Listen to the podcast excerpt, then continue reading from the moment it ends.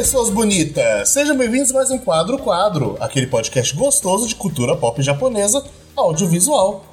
Eu sou o Jean, vulgo Kei, estou aqui com o Pedro Guilherme. Olá, pessoas. É, quanto mais o tempo passa, mais eu me questiono. Será que era realmente melhor na minha época? Pois é, veríssimo. Chegamos finalmente à década de 1990, que marca então a grande revolução nos animes de mecha esse grande marco da animação japonesa que é Mobile Fighting Legend de Gundam. e a gente vai falar sobre os estúdios dos anos 90, sobre o que, que andou ocorrendo aí no, no mundinho de anime e mangá, principalmente da parte de anime, já que é sobre os estúdios principalmente, Sim. nos anos 90. E talvez essa seja uma. para vocês foi meio 80, se eu me lembro bem mas aqui é onde eu começo a realmente falar: ah, isso aqui eu vi, hein?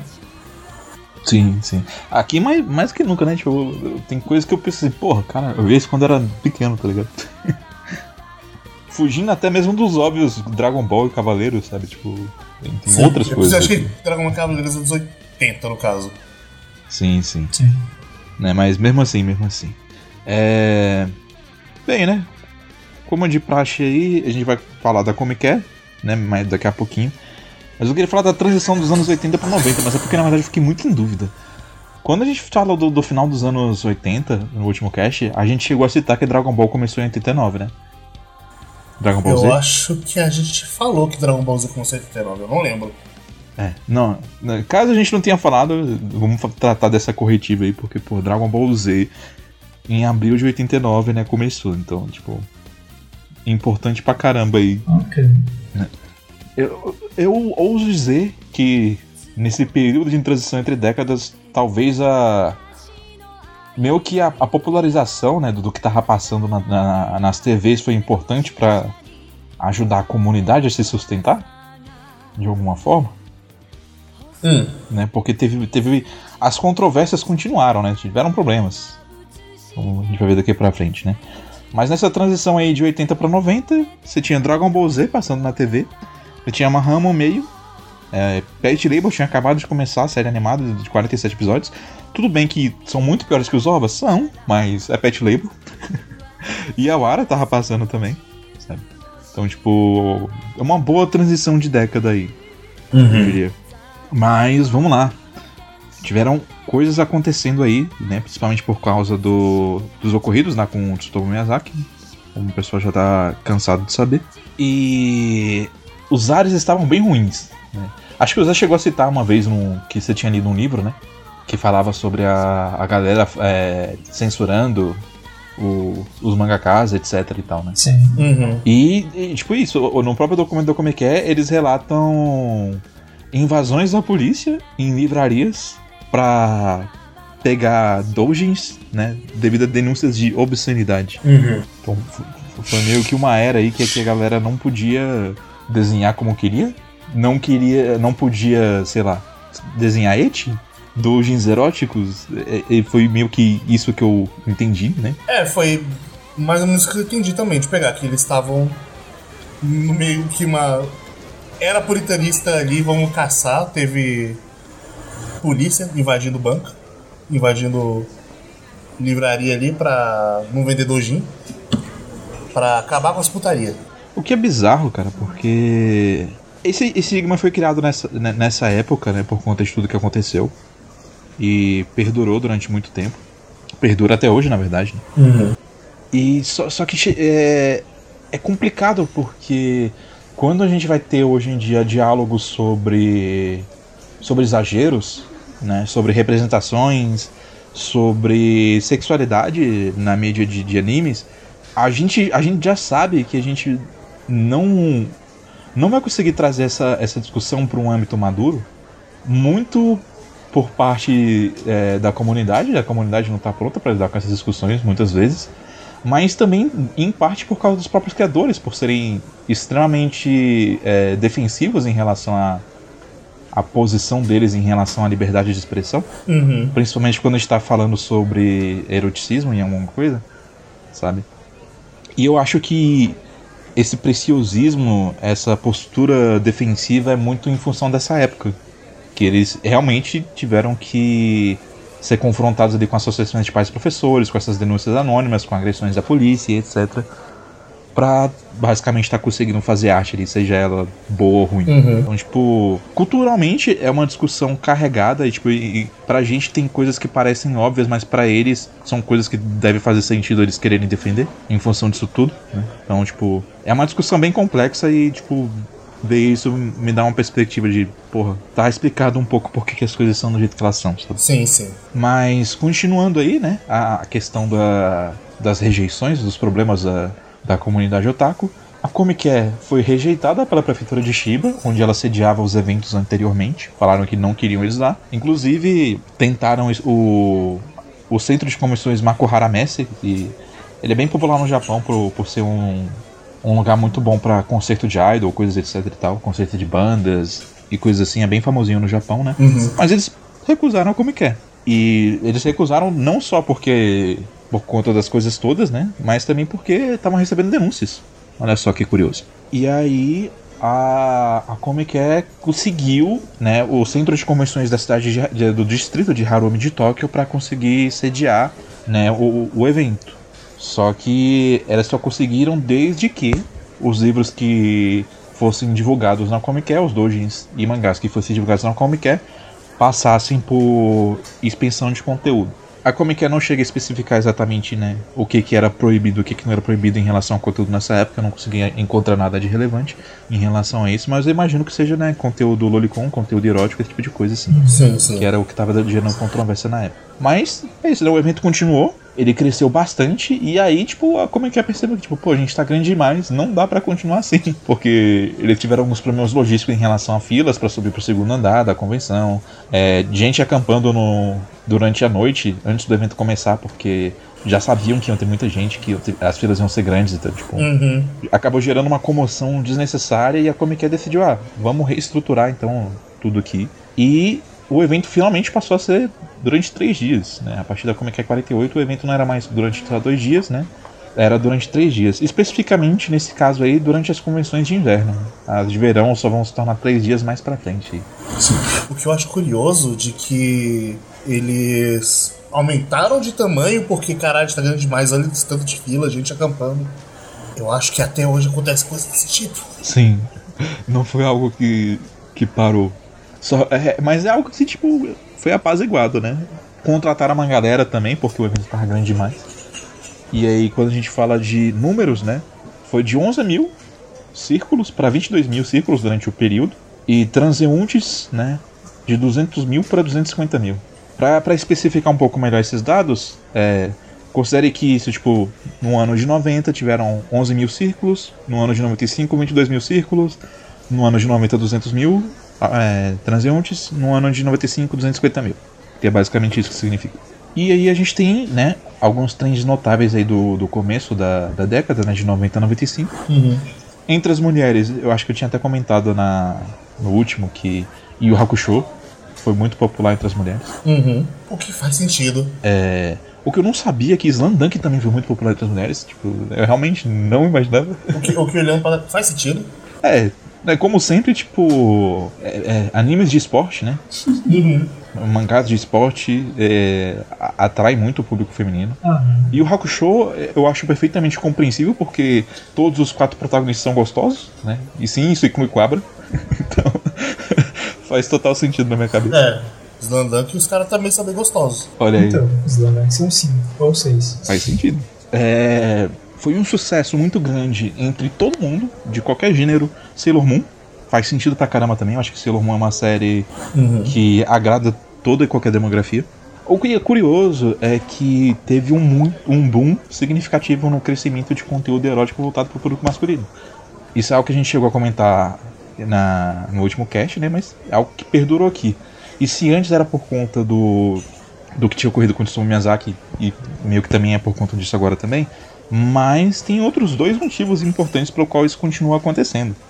Um foi Evangelho e o outro foi Tokimeki Memorial. Então, tipo, o dating sim surgiu Foi popularizado, que acho que surgiu antes, no caso. e Isso acho que tinha Sim, muitos foi popularizado. jogos de dating sim anteriores de Tokimeki Memorial que eram bem direto ao ponto, tipo, um jogo curtinho de. E aí, vamos pegar essa menina. Hum. Mas Tokimeki Memorial foi quando um, foi um- o fenômeno da época. fenômeno e ele acho que elevou o nível também.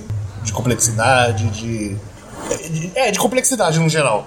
Tanto em questão mecânica quanto em questão de escrita. Uhum. E Evangelho, né? eu Acho que eu não preciso falar pra ninguém, né? Explicar o porquê pra ninguém. O, o que, o que é curioso, né? Porque, tipo, é, relembrando um pouco esses, essa questão desse, desses dados aqui, esses são os dados da Comic é, gente. Então, eles são dados representativos, assim, da comunidade de maneira geral, mas não são dados representativos da, do Japão em si, né? Uhum. Porque, por mais que Evangelion seja uma obra extremamente otaku, extremamente difundida entre o meio otaku, ela também foi uma obra que acabou furando a bolha, né? Sim. E o próprio Ano fala que, na verdade, boa parte do público de Evangelion da série de TV eram mulheres. Então, ter doujins de Evangelion voltado para o público masculino de Evangelion não necessariamente quer dizer que esse público é majoritário em, em relação a quem assiste ou que não existe um público feminino significativo também. Entendeu? Acho importante ressaltar isso porque o ano demonstra claro desprezo pela reação do público otaku em relação a Evangelion, enquanto ele está muito mais interessado na reação dessas mulheres a Evangelion e nas pessoas que estão entendendo ali a mensagem mais sensível de Evangelion do que as pessoas que estão consumindo como como um, um fenômeno da, da- da cultura otaku, vamos dizer assim. Uhum. Mas, é, seguindo em frente, a gente tem a primeira era Geriac e logo depois vai vir a segunda era Geriac no próximo cast dos anos 2000, que é quando a gente vai parar de usar o, o PDF da Comic Con, porque eles pararam de atualizar no começo dos anos 2000. o que é muito triste, mas, pô, fazer o quê? E por- essa era Geriac, na verdade, é porque é em relacionado ao centro de convenções de Tóquio em que começaram a ser sediadas as convenções da, da Comic Con, né? Então, tipo, ela cresceu bastante nesse período e é onde eu não sei se é sediada nesse, nesse centro de convenções até hoje, que é o Tokyo Big Sight, mas eu acho que é, né? Sim. Acho que até hoje é sediado lá.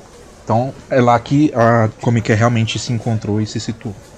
É, no número de visitantes a gente tem uma mudança de bem grande de paradigma. Tipo, de 95 para 96 diminuiu um pouquinho ali a, a quantidade de círculos, foi de 22 mil para 18 mil.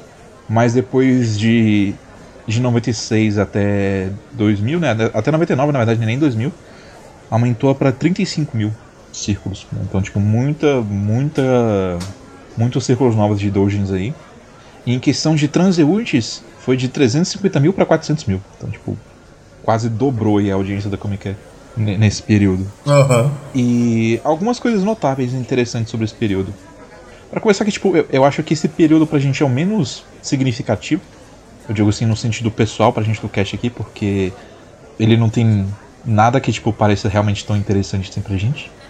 Mas, tipo, é uma mudança de paradigma que pra mim faz sentido quando eu penso assim no, no final dos anos 90 e no começo dos anos 2000. Que é o público feminino da Comic Con nesse período perdeu o fôlego. Então, não tinha tanto, tantas obras, tantos doujins voltados para o público feminino. Hum. Que é uma coisa estranha. É, é curioso você pensar. Não estranho, curioso você pensar de que era um público bem mais majoritário antigamente e nos anos 90 que foi caindo. Sim. E eu acho que mais pra frente a gente vai ver a situação se invertendo, né? Na verdade, Uhum. mais pra frente não, né? A situação se inverteu mais pra frente de novo. Mas eu acho que é curioso porque foi meio que o período que a gente tava crescendo ali e começando a entrar nesse mundo.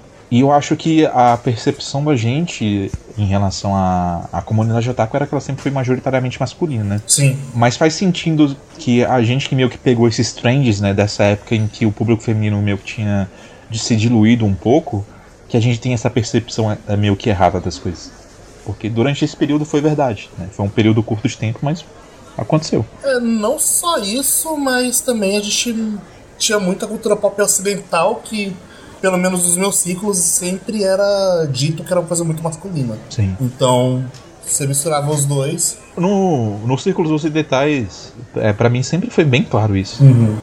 É que eu não sei exatamente de números, eu sei da minha versão anedótica de o que eu observava. Sim. E assim, eu acho que realmente foi algo marcante porque né, a, a Comic quer colocar isso no, né, como um evento grande. Porque, tipo assim, basicamente o que ele tá falando, não aconteceu nada. E é estranho que não aconteceu nada, sabe? Tipo. Então, tipo, eles quis, quiseram trazer destaque para isso, que tipo, o público feminino perdeu o fôlego. Uhum. Não, tá, tá esquisito as coisas. E o público feminino ganhou fogo, ganhou fogo, né? Eu ia falar ganhou fogo, eu acabei falando ganhou fogo, né? Mas é, meio que não tá errado, porque o que começou a fazer sucesso foram Gal Games. Aqueles dating scenes com personagens femininas e heroínas que são voltadas pro público masculino. E eles ficaram muito populares, né? Eu acho que esse aumento significativo no número de círculos deve ser por conta disso aí. O que me surpreendeu, no entanto, é que os exemplos que a Comic usa são tipo de coisas que eu nunca tinha ouvido falar na minha vida. Você vai reconhecer o primeiro citado aqui. Sim, Quando eu falar o, o- nome que é Sakura. Não, então, é o único. E mesmo assim é uma coisa que eu achava que era uma puta parada de nicho, mas não, é uma parada que fez sucesso. Não, Sakura Wars é grande pra caralho. Eu nunca vi é, dessa forma, sabe? Mas sim, é grande. né? Eu tô falando da minha percepção aqui, tá, tá claramente errado. Uhum. É, mas é, os exemplos citados são Sakura Taisen, que é Sakura Wars, é, Shizuko, não sei o que que é, Kizuato, não sei o que que é, Piakaro, não sei o que que é, e Churrasco. Churrasco eu já tinha ouvido falar, mas pra mim, tipo, tem uma cara de Hong Kong genérica que eu achava que não era algo que tinha tido tanto impacto assim, mas teve, pelo visto. É, ali, a partir da Comic Con de número 52, começaram a, a ter. Os, as Comic Cons de verão começaram a ser é, em três dias, né? Por conta do aumento do volume do, do, do evento em si. Uhum. E aí, na segunda, na segunda fase, na segunda metade dos anos 90, né, as coisas já tinham se acalmado um pouco. Não tinha mais aquela pressão editorial, aquela pressão, a pressão da polícia, nem da associação de pais professores em relação a, a as obras né, que estavam sendo é, publicadas tanto na Comic quanto oficialmente, né? E algumas coisas começaram a, a acontecer, tipo, é, para começar que a- começaram a abrir várias lojas de tamanho de médio porte, vamos dizer assim, livrarias de médio porte que começaram a vender doujins também, então tipo assim, a galera, vamos dizer, né, indie começou a ter um meio de publicar as suas próprias coisas. É, ta- talvez, né, a gente possa, possa na verdade, talvez não. Eu acho que se relaciona muito, né, o crescimento do, do público otaku e dos círculos de doujin com o crescimento da, da mídia de maneira geral. Porque assim, beleza, o cenário de mangá é um cenário muito mais fechado, porque ele depende de editoras. Mas quando a gente vai pro, pro cenário de, de animes, existe um abastecimento muito grande ali de, de obras, obras novas sendo criadas, né? E ali no começo dos anos 2000, no final dos anos 90, foi quando teve o boom de começar a crescer absurdamente a produção de animes. Uhum.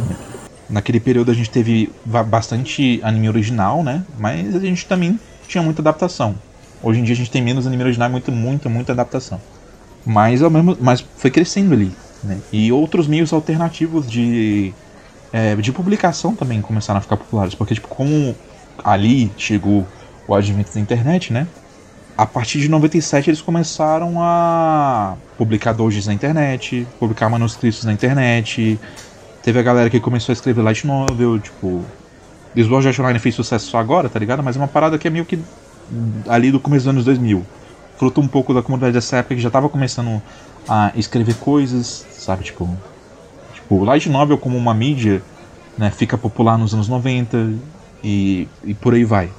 Então, tipo, existe, existiu ali uma ascensão, vamos dizer assim, no- nos meios de produção, muito por conta, eu acho, do engajamento da comunidade. E eu não, e não tanto acho pelas grandes é, editoras, pelas grandes publicadoras que já estavam dominando o mercado naquela época ali. Até porque é um momento de crise, né? Então é muito mais fácil a pessoa produzir alguma coisa independentemente, até pela questão da internet se estabelecendo, do que empresas financiando com muito dinheiro, como eles faziam nos anos 80. Né? Sim. E por falar em crise, teve um escândalo de evasão fiscal por conta de círculo de doji. Porque a polícia começou a investigar, né, um, os círculos de dojins grandes da época, assim, alguns deles, porque eles vendiam dojins através de lojas de remessa. né. Mas eu não sei o que isso deu, porque a Comic Con só fala que eles foram investigados. Ela não fala, tipo, Top. se teve culpa ou não. E teve incidentes aí, né? Os primeiros incidentes de copyrights com doujins aí aconteceram nessa época. O que, sendo bem honesto, demorou. Demorou muito tempo. E. demorou. Qual não foi a surpresa que foi com Pokémon? Um deles, né? Que a Nintendo metida com isso? Sim. E o outro foi Tokimeki Memorial. Ah, pra quem achava que a Konami só, faz- só começou a fazer merda depois, a Konami já fazia merda nessa época. Cara, mas eu imagino a loucura da Nintendo quando viu os dojins de Pokémon. Sim. É, é- eu acho compreensível, apesar dos apesares. Tipo, é Pokémon.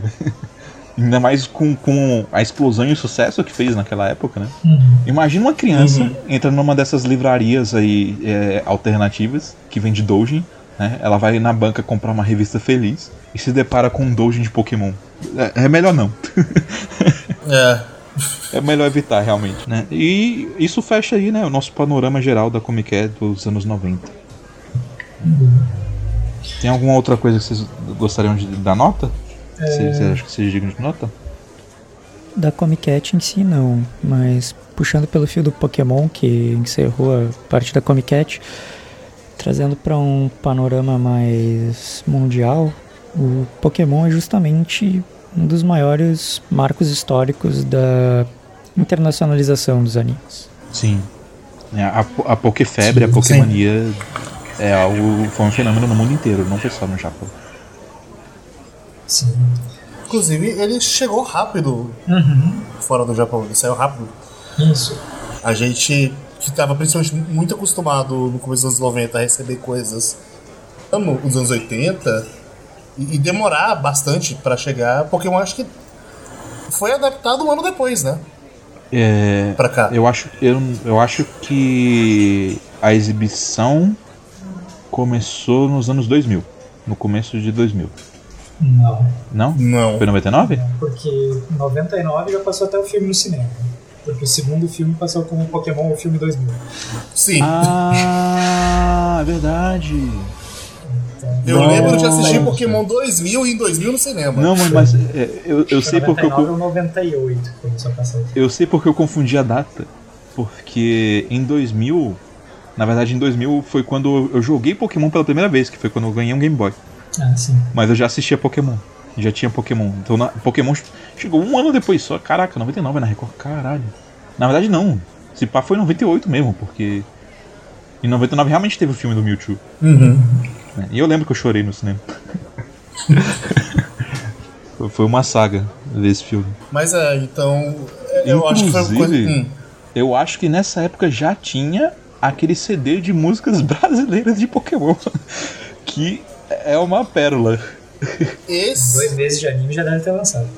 É, confo- segundo a Folha de São Paulo, aqui no UOL, Pokémon começou a, se- a ser exibido dia 14 de fevereiro de 99. Ah, foi 99, mano.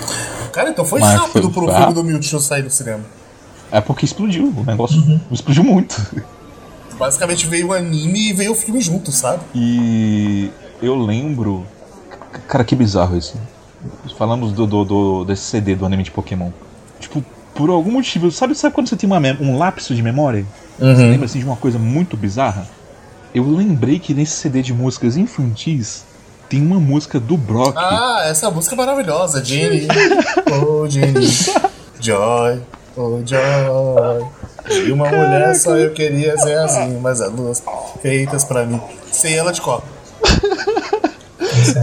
É o Brock Cafajeste, velho. Caraca, velho.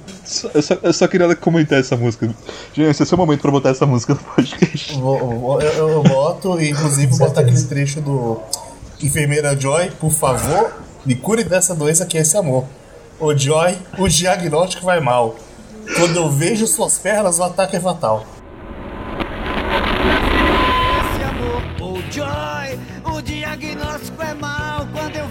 Suas pernas, o ataque é fatal. Estou fervendo, estou com febre. E de uma enfermeira nunca se esquece. O seu jeitinho.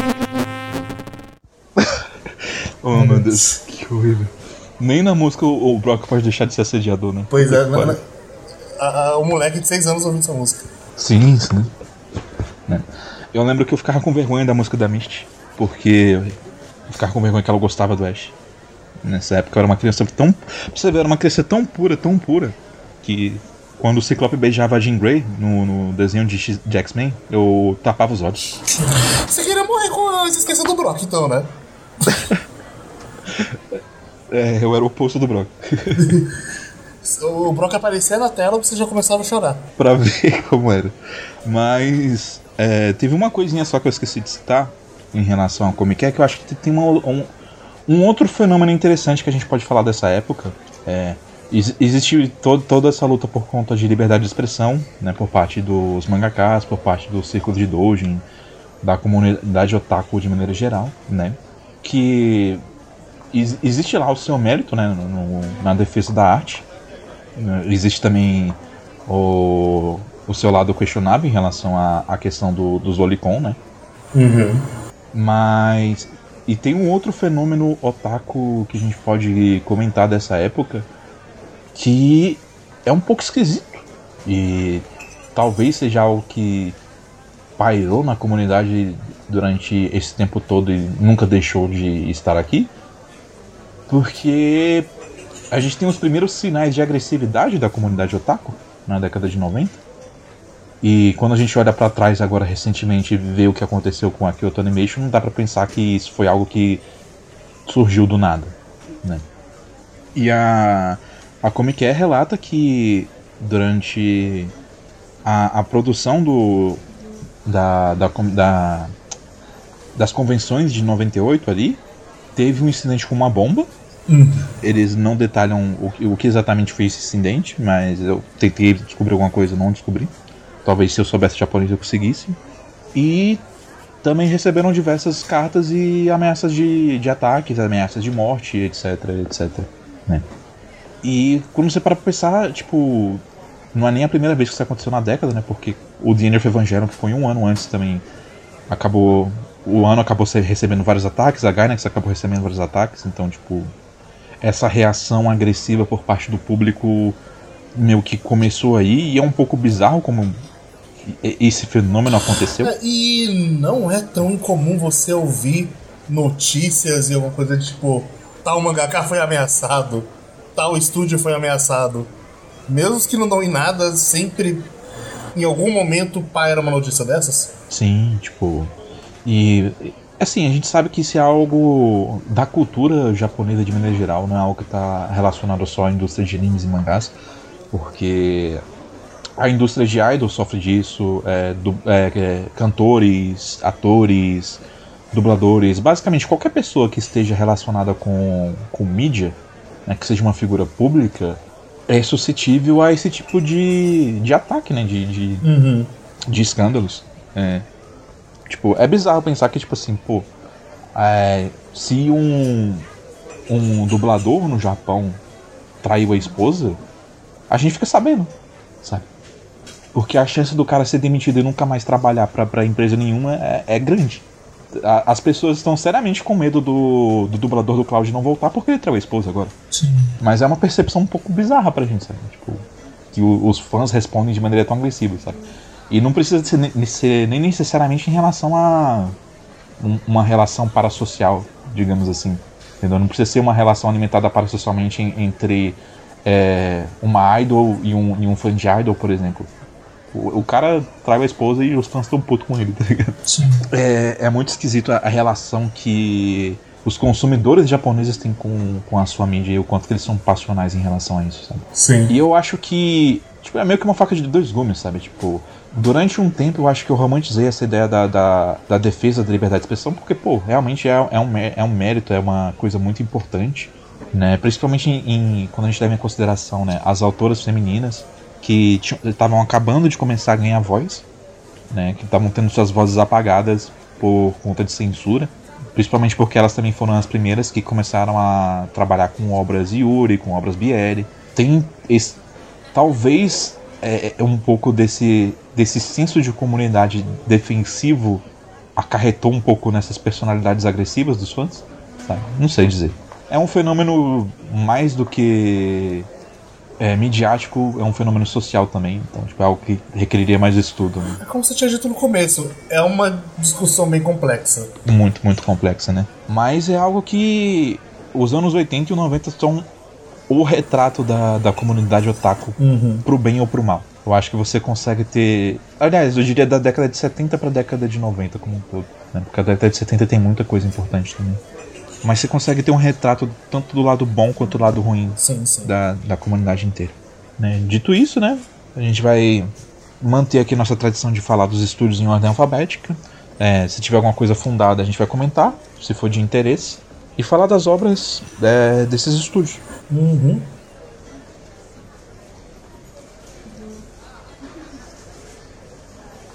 Bom, tem o estúdio APPPP, que é o de Crinemo, e ele deu os OVAs de Golden Boy e os OVAs da terceira parte de Jojo. Eu nem sabia que já tinha sido adaptado a terceira parte de hoje. Eu já só tinha sido adaptado a primeira e a segunda. Não, é, a primeira coisa de Jojo que foi adaptada foi os OVAs da parte 3. Ah, sério? Então o primeiro anime de Jojo foi esse, então. Foi esse. Esse foi o primeiro anime de Jojo. E ele tem algumas coisas curiosas, por exemplo. Ele, a primeira parte adaptada dele foi- foram dois OVAs. Só que a, o primeiro que saiu foi o segundo, em ordem cronológica, porque o segundo já é a segunda metade, ele já adapta a luta contra o Jill, a luta final. E depois saiu o OVA do começo da parte 3. Caraca, que zoado isso. tipo, literalmente, vamos pular pro que importa, né? Vamos cortar todo o build-up da. Mas os OVAs da parte 3 são interessantes. É o mínimo que se pode dizer. Tá. Principalmente se você olhar pra eles em comparação a Jojo, como adaptaram um anime hoje. É, eles foram bem animados? Tu diria? Eles até que foram bem animados, tem umas cenas bem legais. Mas a direção dele é muito diferente do que a gente tá acostumado hoje em dia. Então é, é uma coisa curiosa você comparar os dois. Entendi, entendi. O segundo, então, foi o Actas, fundado em 98. E eles começaram com a adaptação de uma série gigante de tokusatsu chamada Moonlight Mask, o Godzoji Gekko Kamen-kun, que eu não conheço. E foi só por eles nos anos 90. Eu nunca tinha ouvido falar também. me pergunto se é alguma série famosa do meio ou não, tipo, mas. Foi a única coisa realmente proeminente desse estúdio que eu achei. Uhum. Aí a gente tem o estúdio Agiador Animation Works. Uhum. Ele teve adaptações assim, de- principalmente de animes infantis. Uhum. É. Hantaro, não é um Hantaro, é Hantaro. É uma série de um garoto ninja que vai pra uma escola de ninjas. Que é- foi, o- foi o que eu encontrei de mais destaque dele assim, mas tipo, nada que realmente seja. é, que chame muita atenção ou seja significante. Entendi. É, tem o Anime International Company, que fez Tenchi Universe, El Hazard, Vampire Princess Mio, Record of the Lodos War, Bubble Gum Crisis Tokyo 2040. Esse brasileiro conhece, que, que bate ali no âmago do otaku velho brasileiro. Porque eu acho que, que tem isso aqui no Brasil. O Aiseki foi o grande responsável por produzir conteúdo da revista Ultra Jovem nos anos 2000. né? Sim. Sim. E tipo, eu achei curioso porque o. O Tenshin Universe foi o primeiro anime de Tenshin Mui, não, né? Ah, não faço Não ideia. É porque, tipo, existem outros animes de Tenshin Mui, entendeu? Sim, sim. Mas são de outros ligado. estúdios. Ah, mas sim, os, por nome eu não vou lembrar qual é qual. E o Tenshin Universe é aquele. É o, era o anime de Tenshin Mui que eu gostava, na real. Tipo, porque tinha um que. Eu, eu acho que era o que eu gostava, pelo menos. Tá, peraí. É, qual a abertura do anime que você conhecia? Era o do Pioneira ou era o Vive o Amor? Não, eu conhecia Qual todos. O- Todos, mas o. Mas o, o negócio é que o, o Universe é aquele que é um pouco mais sério, que tem uma história real. Viajando pelo espaço. não é. Não é só sobre, tipo. comédia. Uhum. Ou eu posso estar errado também, talvez seja o outro. Enfim. Mas eu, curioso, o Vampire Princess Miyu que está aqui, eu tenho na minha casa, tenho um DVD disso aí. que eu. Meu tio tinha os DVDs aí. E eu só assisti os episódios que tinham um DVD. Eu nunca mais assisti nada disso. E eu sempre tive essa curiosidadezinha atrás da orelha de. Como será que são os outros episódios? É, tipo, eu, eu tenho o DVD, às vezes eu penso em assistir ele, sabe? Mas, tipo, eu lembro que naquela época eu achava chato. Ele é bem qualquer coisa. Ele é bem qualquer coisa. Eu não sinto muito ímpeto de voltar e ver ele, apesar de eu ter o DVD. E, tipo, esse DVD na verdade nem era meu, era do meu pai. Olha, Aí acabou ficando pra mim. Aí eu tenho Vampire Princess 1000. E o Tenshin Universe era o que eu tava pensando mesmo. É o, é o que é, é o Tenshin que é da hora. Uhum. É o Hazard, né? É, Tipo, é bem popularzinho aqui. Tipo, cara, esses são animes que eu conheço de nome, mas eu nunca assisti. É El Hazard, Record of Lotus War, o Excel Saga, que é de outro estúdio que a gente tá mais pra frente também. Tipo, são animes assim que eu ouvi falar, mas que eu nunca assisti. é o Hazard passava junto com o Tenshingun. É, mas eu, eu não sei porque eu não assisti ao Hazard. Ok. Ou eu não tenho lembrança de ter assistido, que é pior ainda. eu lembro dessa boneca aqui. Mas eu só lembro dela também. O resto não lembro de mais nada. Ok. Que é a boneca que parece a Faye Valentine de Cowboy Bebop com cabelo diferente. É, eu não sei de qual boneca você tá falando. Mas tudo bem. Ah, se você pesquisar El Hazard vai aparecer aí. Vai aparecer aí o cartaz. Aí tem a mulher de cabelo preto ali, com a roupa preta com saia amarela. Ah não, não é saia amarela não, é a barriga dela. Muito bom. Ah, sim, uma outra coisa. Esse Bubblegum Crisis aí que tá na lista do, da AIC, ele é um remake do Bubblegum Crisis do final de 80. Então, tipo, pra quem achava que esse fenômeno de remake é uma coisa que só aconteceu agora, não. Essa praga já existia antes. Ah, o mesmo que a gente tava falando teve uns três reboots. né? Só que passou no Brasil teve uns três reboots. Sim. Devem ter uma diferença de três anos eles. Pois é, cara. Qual que era a necessidade? Nenhuma, né? Mas as pessoas queriam, aparentemente. Sim. E tem a Arms Corporation. A Arms Corporation é um estúdio peculiar, porque eles foram fundados em 1996. E a única coisa que eles fizeram foi hentai durante a década de 90. Mas eu, eu, eu só queria deixar a curiosidade desse estúdio aqui, porque eu achei muito curioso que um estúdio que começou fazendo hentai em 2017 mudou o nome de Arms Corporation para Common Sense, virou estúdio do senso comum. Depois que eles viraram estúdio do senso comum, eles duraram três anos, morreram e dois anos depois foi publicado o último anime deles, que foi uma temporada de Ictosin. Tipo, porra. Senso comum não durou muito. o senso comum não durou muito. O Ictosin matou o senso comum. Caralho. Eu só achei curioso. Depois então temos o Heartland, que não fez nenhuma série propriamente na década, mas foi responsável por vários episódios mais pro final das ovas dos anos 90 de Legend of the Galactic Heroes. Tem o estúdio Artimic, que seu. Hum, Não sei o que ele fez. Foi de base. É. Eles fizeram Genesis Climber Mospiada, Love Live, Love Live Alive. Não é Love Live, tá? É, tem vírgulas entre cada um desses aí.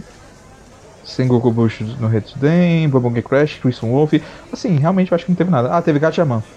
Mas eles só ajudaram a Tatsunoko a fazer Gatchaman. E é isso. É, eu tô. Ah, eles fizeram Genocyber. Olha só. Olhei. Qual acho nele? Aí, ó, viu? Você achou alguma coisa? O que que é Genocyber, gente? Genocyber é o anime do adultão dos anos 90 que eu não lembro exatamente onde passava, mas quando eu era criança era referência de caralho, esse anime é muito adulto, porque ele é muito sanguinolento. Passava na manchete naquele programa semanal da entidade do além que quer robotizar. Liberdade e sonho, o S mangá. Caraca. É, É, logo depois aí a gente tem o estúdio Ash Productions, que de de significante ele teve duas coisas né, na década de 90. Um foi o Macross 7, eu não assisti Macross, mas eu sempre ouvi falar de Macross 7, que é uma, né, uma sequência aí do, do Macross que vocês assistiram. Eu não sei se é melhor ou pior né, do que o original. eu não assisti, mas a abertura me parece mais autoconscientemente brega. Talvez. É a, a vibe que eu sinto de Macross 7 quando eu vejo as coisas dele, tipo, É, pode ser. a abertura, alguma cena solta que parece que ele é quase tão brega, ou talvez mais brega que uma Cross original, só que ele é autoconsciente disso. É. Eu acho que a década de 90 no geral me transparece um pouco disso, sabe? Que eles são um pouco mais autoconscientes, é, não necessariamente menos bregas, mas é, a década de 80 é muita empolgação e a década de 90 é mais tipo, ah tá, isso aqui é isso aqui, isso aqui mesmo, mas a gente sabe o que a gente tá fazendo. Ah, talvez. Teve Blue Seed também, que é, é um animezinho bem conhecido, mas pra ser sincero eu nunca vi também. Eu até vi um pedaço dele de curiosidade, mas é muito ruim, eu não tanquei. Tinha curiosidade pelas revistas aqui do Brasil que falavam dele. As Ultra Jovem, Neo Tóquio da vida. Sim. É provavelmente de onde o nome é familiar pra mim. né? Mas quando eu vejo a, a arte do desenho de maneira geral, tipo, me passa uma vibe tão, tão ruim. Tipo, mas, mas, mas parece assim, o, o puro suco dos anos 90, de fato. Sim. Depois, então, nós vamos de estúdio B-Train, que fez Popolocrais e Arc the Led. Ele fez dois animes que são baseados em jogos. Então, o Popolocrais, vocês sabem o que é Popolocrais, não? Eu sei que tem um jogo de RPG. E eu sei que tem uma, um anime. Eu não sei qual veio primeiro. Não, então, eu nem sabia que tinha um jogo de RPG. Mas eu lembro do desenho. Tipo, e eu via quando eu era pequeno, entendeu? É, eu lembro que isso passou no Brasil, né? Não- não- sei lá, devia passar de maneira que eu nunca não tinha. E eu acabei de ver, o jogo de RPG é o original. Sim, então foi, foi uma obra baseada no, no jogo de RPG. E foi uma coprodução, na verdade. Não foi só a Bitrain tá, que trabalhou nele. A Production ID também trabalhou nele. Se eu não me engano, deixa eu só confirmar aqui que a gente se pá já pula Production ID. Porque eu acho que foi a única coisa realmente. Ah, não, não. Teve mais coisa Production ID, então deixa pra lá. Mas foi uma das coisas significativas da, da Production ID da época, sabe? E eu, eu não sei, tipo, eu não. Pra ser bem sincero, eu não lembro de absolutamente nada desse desenho. Mas eu lembro que ele me deixava com um quentinho no coração. Eu achava ele bonitinho. Ok. Hum, Não sei se ele era, ou era de fato, né? E o Arc the Led é outra adaptação de jogo também. Então, tipo, era um estúdio que, que ficava fazendo adaptação de jogos naquela época. Outro de RPG. Show. É, a gente agora vai ter uma leva aqui de citações de estúdios que foram fundados e fizeram porra nenhuma. Só foram fazer depois. Como a Bones, que foi fundada em 98, mas não lançou nada. a Brains Base, que foi fundada em 96 e não fez nada. Chaos Project, que 95 e não fez nada. E a Doga Kobo, que também não fez nada. É, já existia, mas não fez nada. É. Então, a Gainax teve seu auge nos anos 90, produzindo Fushigi no Minonadia em 90 e 91. Depois eles fizeram Evangelion, que é o maior sucesso deles, em 1995. E também fizeram Karekano em 98. O que me faz pensar, se a gente fizer um podcast de NAD um dia, a gente cobre toda a Gainax dos 90. Sim. Mas assim, é. É que nem o Zé falou, né? Tipo assim, foi, foi o período de proeminência da, da Gainax, da Gainax surgindo ali, né? E crescendo pra caramba. Mas de fato meio que foi o auge dela, né? Também. Tudo bem que mais pra frente a gente tem outras coisas, como Gurren Lagann e Painting Stocking, etc. Né? Mas eu acho que a década de 90 representa bem a versatilidade do, da Gainax, né? São só três animes, mas são três animes tão diferentes e tão, tão legais que, tipo, é, vale, vale a pena, né? Sim, e um desses animes sendo uma das coisas mais influentes da cultura pop. Sim. Né? É, a gente poderia se estender pra caralho falando de Evangelho aqui, mas, tipo, a gente já se estendeu pra caralho falando de Evangelho em outros podcasts, Sim. então, se você quiser ouvir, tem- a gente já tem dois podcasts gravados de Evangelho E um de Gainax também. e um de Gainax também. E só acrescentando aqui no Gainax anos 90 também pra fechar, eles fizeram em 1991 ali nas ovas, eles fizeram o grande Otaku no vídeo. Ah, o famoso. É, esse é o famoso de fato, né? Sim, Não é sim. É, teve o estúdio Gallop, que ele fez Rurouni Kenshin, aquele anime que tem um mangaka que não é citado. o- Uhum. E ela fez só os primeiros seis episódios, depois foi o estúdio Jin. E também fez Initial D, sim? Eurobeat, tá aí, graças a Initial D. Tava fervendo. Se as pessoas ouvem Cara, Eurobeat é por culpa da Initial D. Quando, quando, quando eu penso assim, tipo, sabe como, como no, no videogame tem anos assim que são marcantes? Uhum. Né? 98, 2017 e eu só lembro desses dois, mas acho que 2006 também, na real. É, eu acho que teve alguma coisa com animes em 98 também. Porque em 98 você tem Initial D, tem Great Teacher Onizuka, você tem Cowboy Bebop, Karekano, eu não sei. É- É uma coisa que começou a formular na minha cabeça que eu não sei se é real ou não, sabe? Ok. Mas na minha cabeça o ano de 98 pra mim me parece marcante também. Talvez tenha sido. Tem coisas marcantes em 98. Sim, sim. E aí tem o Group Tech, Group TAC na verdade, né? TAC, que basicamente fizeram todos, todos sabe que todos aqueles animes de Street Fighter que a gente viu, os dois filmes e o anime Victory foi feito por esse estúdio. então tipo assim, eu, eu acho eles é, é, relativamente competentes, assim, sabe? Tipo, eu não acho que Eu- tipo Nunca vi Street Fighter Victory depois de criança. Porém, na minha cabeça é fenomenal. Com certeza ele é menos fenomenal do que eu lembro.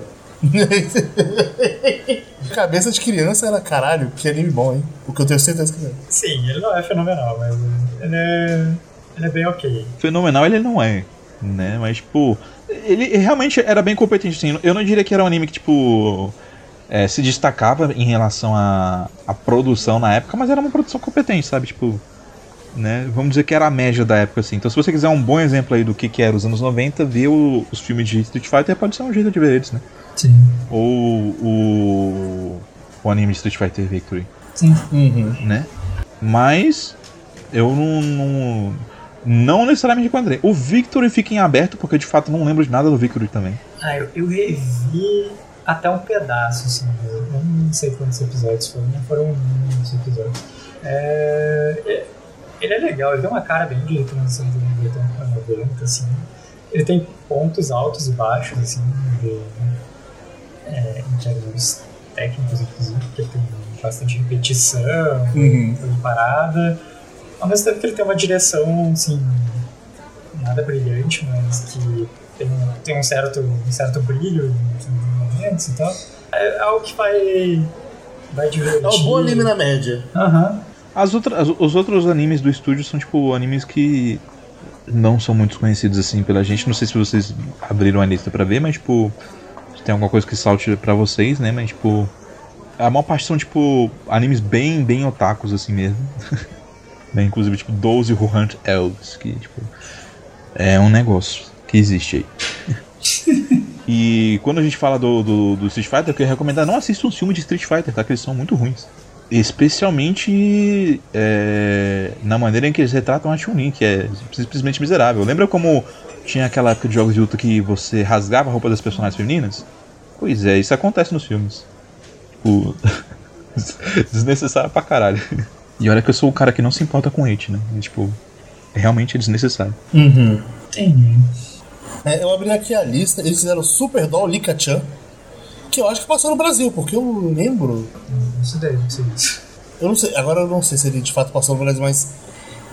Esse nome me é familiar e me é familiar numa época que eu não baixava anime. Entendi. A cara da menina, eu lembro. Eu não sei, minha é familiar também essa porra, mas eu não. Passou, passou, ele passou no Cartoon Network. Ah, tá explicado então. É. Ah, eles fizeram. é, Flint Daytime Detectives. Que passou na Fox Kids. Exato. E eles fizeram um anime de touch também. Na TV. Ah, isso aí foi uma coisa que eu perdi, que eu devia ter anotado. Pô, anime de touch realmente é, É, importante não é o falar. anime de touch, é Touch Me As Ah, tá. Yesterday. Ah, tá. Mas esse Super Doll Lika-chan, tipo, realmente eu lembro dele, assim, de aparência, né? Quando vê os personagens, tipo, eu lembro dessa menina loira, eu lembro desse, desse velho com bigode, Uhum. né? Mas eu não lembro se era bom, se era ruim. Cara, Eu tô exatamente Tem na mesma cara- pessoa. De tipo, eu olho Tem uma falo, cara de, de otaquice suja demais. Mas não sei. Quem, quem sabe um dia a gente tenta revisitar algumas coisas. A gente faz um cast revisitando coisas da década de 90. Velharias que a gente não que são. E a gente comenta, oh, pô, é uma ideia pra cash aí, eu acho que vale a pena né? no futuro aí, quem sabe. a Sim, gente- pode, pode ser legal. Pode ser legal. É, a gente tem aí o Meta Company, Uhum. que é, na verdade era antigamente conhecido como Taiyo Animations. E atualmente é conhecido como Meta Company, antigamente era conhecida como Taiyo Animations, e foi o estúdio que comprou simplesmente o melhor estúdio de animes de todos os tempos, que é a Ralph Filmmaker, que é o estúdio que fez Aria. Eles fizeram alguma coisa de relevante nessa década? Eles fizeram a Cybernet J2X. Não importa muito, a gente conhece, eu sei, mas eles fizeram Aria. Eu só quero falar que eles fizeram Aria. É. Tá bom. Eles fizeram área nos anos 2000. Que Sim. declaram. A área não é dos anos 90. É. Não, mas nos anos 2000 a gente vai falar bastante da Ralph Filmmaker, porque eles fizeram muitas coisas legais. Mas curioso eles terem feito esse memória J2X. Esse Porque o anime J2X não é, o, não é o primeiro, né? É, o, é tipo, o a- a- segundo. Que, o segundo ou o terceiro, porque eu acho que tinha um outro Semi-Marionette entre os dois. Que é o daquelas coisas de que na época que eu assisti eu achava muito legal, mas isso eu tenho certeza que é ruim. Justo. Exatamente, tipo, eu me diverti assistindo, mas, tipo, era uma época que eu não tinha senso crítico formado, então, tipo. eu tenho certeza que se eu assistir de novo eu vou falar, caralho. Aí vem o estúdio Imagine. Fizeram Z-Mind com a Sunrise. Eu nunca ouvi falar de Z-Mind, mas é uma série de OVAs. Fizeram uma adaptação de Visual Novel chamada Dokyusei, mais uma de PlayStation, mais um dentinho sim de PlayStation. E é isso. Né? Nada tipo de muito muito chamativo aí. Esse Dokyusei não tá na lista da Comic Con de é, é, Gal Games que fizeram sucesso, então assumo que ele não foi tão relevante assim. Posso estar enganado também, claro. É, ele foi feito pela mesma empresa que fez vários joguinhos que ficaram muito influentes ao longo dos tempos, tipo Yuno, que foi muito influente para Eroguese e Visual Novel dos anos 90. Eles fizeram Shangri-La, que também foi muito proeminente, mas eu nunca ouvi ninguém falando de Dokusei, então eu não sei se ele... É. Ele é desse estúdio que fez muita coisa... Muitos E joguinhos... Uno, e Uno de fato é bem famoso, bem influente mesmo, Uhum. mas o do Kyusei eu nunca ouvi falar nada. Na verdade, quando eu lembro de do Kyusei, eu lembro de um BL, eu não lembro dele. Sim. E. Mas uma coisa curiosa que eu tava reparando é que, tipo. É muito engraçado que. O quanto que é proeminente nessa época que, tipo. Um estúdio de anime de repente pode pegar uma terceira temporada, um uma sequência de alguma coisa, tipo assim. Tipo, foda-se, tá ligado? Que outro estúdio fez antes. Era meio comum nessa época. Mas é, tu tem. Pra falar aí. Né, de um estúdio aí muito bom. Temos a JC Staff, responsável por Metal Fighter Miko, por Revolutionary Girl Tena e por ter ajudado a Gainax com Karekano, além de Starship Girl Yamamoto Yoko e Excel Saga. Olha só. Desses eu só vi o Tena e Excel Saga. E Excel Saga eu nem lembro direito como é que era. Eu lembro que era comédia pastelão. Eu vi Excel Saga e Karekano. O a JC Staff, pelo que eu entendi, era o estúdio do Akio Shimbo antes da pós Pierrot e antes da Shaft, né? Esse esse Metal Fighter Miko aí foi foi um anime dirigido pelo Akio Shimbo.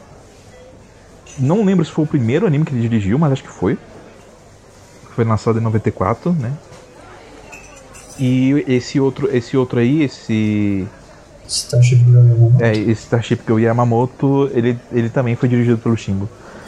S- São dois animes assim que, tipo. o- o- na verdade, o Metal Fighter Girl Miko eu não tenho muita vontade de ver, não. Mas o Starship Girl Yamamoto, por mais que a premissa dele seja meio bizarra, eu, eu tenho um pouco de interesse em ver.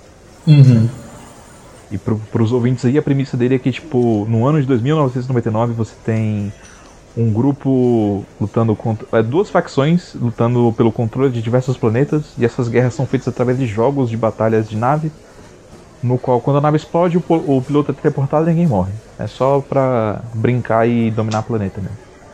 Só que os reflexos da humanidade no ano de 3000 são bem, bem lentos.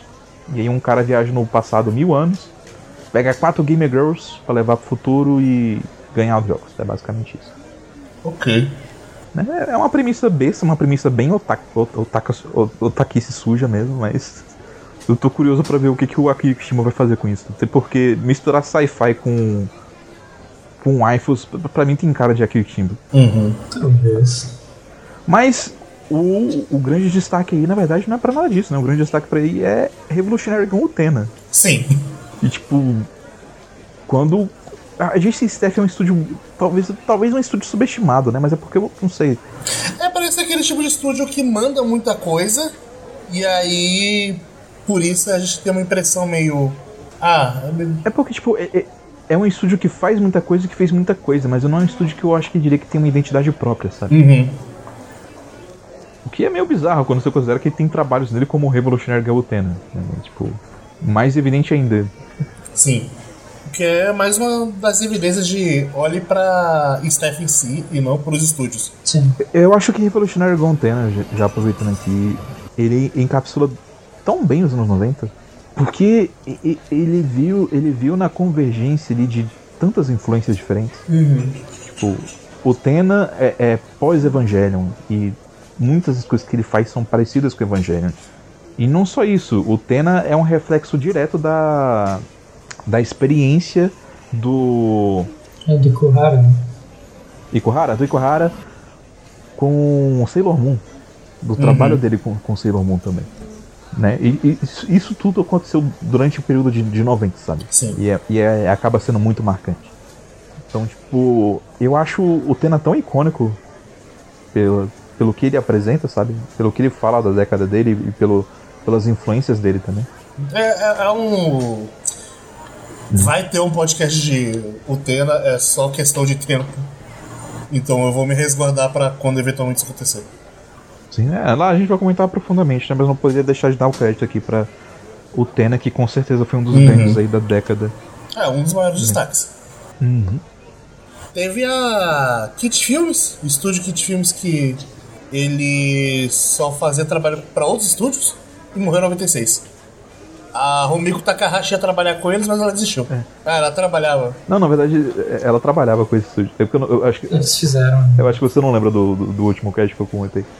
Mas a Kid Films foi meio que um, um, um outro estúdio criado para auxiliar os, os, os projetos eh, da, da Rumiko Takahashi em, em diversas coisas. né? Não necessariamente só projetos dela, né? Mas, tipo, eles auxiliavam com várias coisas daquela época. É, Ramo Meio, é, acho que tem auxílio deles em Yawara também, em várias coisas assim, entendeu? Tipo, foi meio que um estúdio criado só pra, tipo, ajudar Uhum. entendeu? Mas, pelo que eu vi, o, o, o buraco ficou mais embaixo na década de 90. Teve uns problemas lá com alguns escândalos internos que nunca foram divulgados, teve problema com dinheiro. E aí, tipo, quando teve o último OVA de Ramon Meio, a Rumiko Takahashi deu beijinho, beijinho, tchau, tchau, e falou, tipo, nunca mais trabalho com vocês. E fi- tudo que ela lançou desde então foi para outros estúdios, né? Tanto que mais pra frente no Yasha foi pra Sunrise e por aí vai. É, Até porque a Kid Films morreu também, então. Eles morrem nessa não aguentou a falta da Ka- Takahashi. Bem, né? Seguindo em frente aí, a Kyoto Animation continua existindo, mas não fez nada. tá só auxiliando nas coisas aí por enquanto, eles só vão realmente começar a trabalhar no- na década de 2000. Ah, quer dizer, eles estão trabalhando, né? Essa forma de falar. Eles vão começar a produzir animes que vão ser lançados por eles. Sim, sim, estúdio de apoio. né? E a gente tem a Madhouse. Olha só. Destaques aí da Madhouse são Iawara, DNA ao quadrado, que eu só sei que é muito ruim, mas é muito conhecido. Trigun e Sakura Card Captors, né? O famoso anime de Sakura. Isso, 98. Do que tu falar de Iawara, Zé? Não, acho que não tem muito o que falar, não. Eu falei um pouco nos anos 80. No último, né? Assistam Yawara. Alguém de vocês já viu DNA ao quadrado? Eu vi, eu não lembro de quase nada, mas é aquela coisa, eu achava ele ok quando eu assistia, quando moleque. As coisas que eu me lembro dele é eu não quero assistir de novo. Só um detalhe, então, sobre Yawara rapidinho, já que estamos nos anos 1990, é que na história de Yawara, o mangá dos anos 80 e tal, mas na história, o, o avô da Yawara tá preparando ela para que ela dispute a primeira edição dos Jogos Olímpicos quando o judô, o judô feminino entrar para os Jogos Olímpicos, que é em Atlanta 92. Aliás, Barcelona 92. Então, em 92 tem o especial de Awara para as Olimpíadas de 92 e depois tem também o especial para as Olimpíadas de Atlanta 96, que é uma coisa meio que Super Campeões fazia e meio que faz até hoje de é, às vezes quando vai ter uma Copa do Mundo alguma coisa eles lançam um, um especial, uma nova temporada, alguma coisa assim. Uhum. Sim, mas é bem interessante de fato. Mas assim, a título de curiosidade, o que eu lembro de DNA Quadrado é a história do seguinte: existia esse cara que ele era uma menino introvertido, ele não se dava bem com mulheres, mas ele tinha um, um, alguma coisa nele que fazia ele se tornar um mega playboy, um comedor. E ele é responsável pela superpopulação do planeta. Nossa. E aí uma garota do futuro viajou para impedir dele comer todo mundo, porque a superpopulação tava fudendo com ela no futuro. Que premissa. Então, para salvar o planeta, ela queria tentou e tenta impedir dele ser um transão. Ah, e, e não é um hentai isso? Não. Caralho. Como, velho? que premissa ruim. É, é uma pre- é, é um a abertura é legal, veja bem. A abertura desse anime é legal, bem. mas o resto Boa. assim que eu lembro, caralho, que coisa porra. O anime se salva pela abertura. É. Top. E o Trigun, gente, eu nunca vi Trigun. Eu nunca vi Trigun. Eu sei, eu sei, eu deveria ter assistido Trigun, mas. Eu, não- eu não sei. Eu, eu, eu olho pra cara do. do é Nash, né? O nome do protagonista? Aham. Vesh. E, Vesh the Stampede. e. Isso, velho. E tipo, eu fico tipo, ah. Eu acho que eu não vou gostar desse cara, não. Eu acho que você vai gostar, ele é, é muito carismático. Eu, eu não sei. Eu, eu tinha essa impressão. Eu lembro que eu tinha essa impressão também. Tanto que eu demorei muito pra ver Trigun. E quando eu assisti meados de, sei lá, 2013, 2014, ou 2007, 2008, eu falei, caralho, é divertido, é bom os personagens. Ele não é, é melhor coisa do mundo, mas nossa, ele, ele é bem carismático, sabe? Bem, eu, eu pretendo ver algum dia. E o, o antigo, né? Não o novo. Porque eu não sei se é remake ou se é continuação, sei lá. Mas. Começar pelo clássico algum dia. E Sakura Card Captors, né? Cara, eu gosto do anime de Sakura. Eu não lembro exatamente se no anime de Sakura tinha as coisas bizarras e controversas que tinham no mangá. Não. Menos. Mas eu lembro que eu gostava muito do anime de Sakura. E não só isso, eu lembro que era um anime muito bonito. Sim. Sim, sim, ela lembra é, é aquela coisa. Eu tenho muito carinho por Sakura Card Captors. É, eu brincava de Sakura Card Captors quando eu tinha 8 anos de idade. Era um dos animes favoritos quando criança. Tenho muito carinho. Fi- fi- fi- Ficou um sonho meu de infância daquela época de ter um. O, o livro das cartas. Eu, eu tinha impresso as cartas. Não, Impresso, tipo, eu também- eu impressora também. colorida, eu cortei, recortei, tipo, sabe? Tava. As cartas. Mas eu, queria, tipo, um, um livro oficial mesmo, sabe? Aham. Tipo, encaixar essa cartinha, botar essa cartinha. Não aconteceu. e assim, apesar dos apesares, Sakura chegou a passar em TV aberta? Eu, eu não lembro Sim, de ter sim. passado em TV aberta. Chegou, Passou né? sim, na Globo. Passou na Globo? Sim. Ah, então. Que bom, que bom. Teve o estúdio Magic Bus, que eu não sei o que eles fizeram, peraí. Nos anos 90. Esse Wave Crawls parece ser uma coisa super edgy. Sexy Comando Gaiden. Que beleza. É, deve ser umas coisas. Burn Up X. Caralho, ele. parece que eles estavam virados no, no et aqui. Detalhe que são tudo ovas, né? É, é, é, é meio que uma extensão daquela fase de ovas experimentais da década de 80. É, não tem nada que eu vi deles, mas olhando a capa aqui, olhando por cima, eles parece que fizeram bastante. Eles ajudaram em alguns episódios aí de Legend of the Galactic Heroes. E eu, eu acho que é isso, não teve nada de muito assim, tipo, uou. Né? Ah não, teve o filme de Legend of the Galactic Heroes que eles fizeram também, Ah, olha só. em 92. Que eu não sei se é um filme que faz parte da história, se é uma, um filme que é continuação. Deixa eu até pesquisar aqui. É outra série que eu, eu, eu tô devendo ver também. Legend of the Galactic Heroes. É só que dá, dá preguiça, 102 episódios. Sim. Golden Wings, Asas Douradas, ou Golden Tsubasa. Bem, eu acho que é um pouco da ovelha negra do negócio, porque a avaliação não tá muito boa, não. 6.26. É, é só um filme mesmo. Não é a adaptação do negócio, não. É. Bom, tem a Monkey Nation que ela fez o anime Mega Man? Johnny Quest. E... Eu, eu queria falar deles, é Ah. exatamente isso. Pode continuar aqui. Johnny Quest e Homens de Preto. Veja bem. Sim, é um estúdio de animes japoneses que fez Mib Homem de Preto, aquele desenho do Tunami que passava antes de Dragon Ball Z. Era um anime. E a gente não sabia porque era Mib Homem de Preto. e, e esse anime de Mega Man é exatamente aquele. Aquele Mega Man feio. Aquele é fé. Aquele Mega Man. Aquele Mega Man da cara quadrada. Tem um queixo de martelo. Puro aço. Mega Man. Ele é ferro e fogo. Mega Man. Esse, esse Mega Man. E Johnny Quest, né? Fica aí a curiosidade que a gente vai falar deles na, na próxima. No próximo cast de estúdios. E eles fizeram X-Men Evolution, então X-Men Evolution é anime. Olha só. E. E só, só- vou mandar uma rápida curiosidade de que eu tive muito preconceito com o Johnny Quest quando eu era criança. Porque a primeira vez que falaram Johnny Quest eu ouvi do Jota Quest. Eu não queria ver o desenho do Jota Quest, vai se fuder. Porra, que confusão, filho. Eu adorava Johnny Quest porque ele é. Ele era, ele, ele era um desenho de aventura, coisa assim tal, tipo. Sim. Era uma, uma, um anime bem safe assim pra um garoto gostar. Ele tinha cara de ser isso, só que alguém falou errado o nome dele, ou eu que ouvi errado, e Você eu não gostava de. Jota Quest desde aquela época, então sei lá.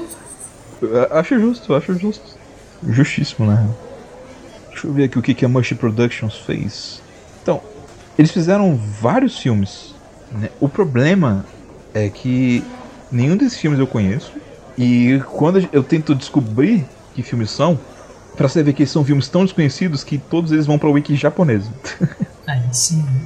Então, não consigo falar muito bem do que a Mush Productions fez. Fizeram filmes. Tiveram alguns OVAs aí, também conhecidos, principalmente Blue Sonnet, mas nada que eu consiga destacar, assim, nesse momento. Por falar em wiki japonesa, então nós vamos agora pro Nippon Animation, que fez alguns animes aqui que eu não sei o que são, mas tem dois que eu sei, que são Corrector Yui, Sim. que passava no Brasil, na Fox Kids talvez? Eu acho que era na, no Cartoon Network que passava. É, pode ser, era algum canal fechado. E fizeram também o Hunter x Hunter dos anos 90, em 98 ali. Isso. É, o, o Hunter x Hunter, eu acho um anime lindíssimo, o, de 98, eu acho ele muito bem animado. É, em, em diversos momentos, assim, comparando com o anime moderno, né, o de 2011, da Madhouse, eu acho o de 98 artisticamente mais bonito, mas não necessariamente melhor em termos de produção.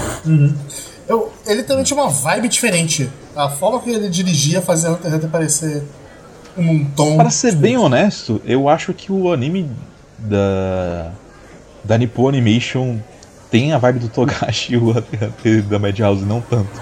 É, se pá, se pá.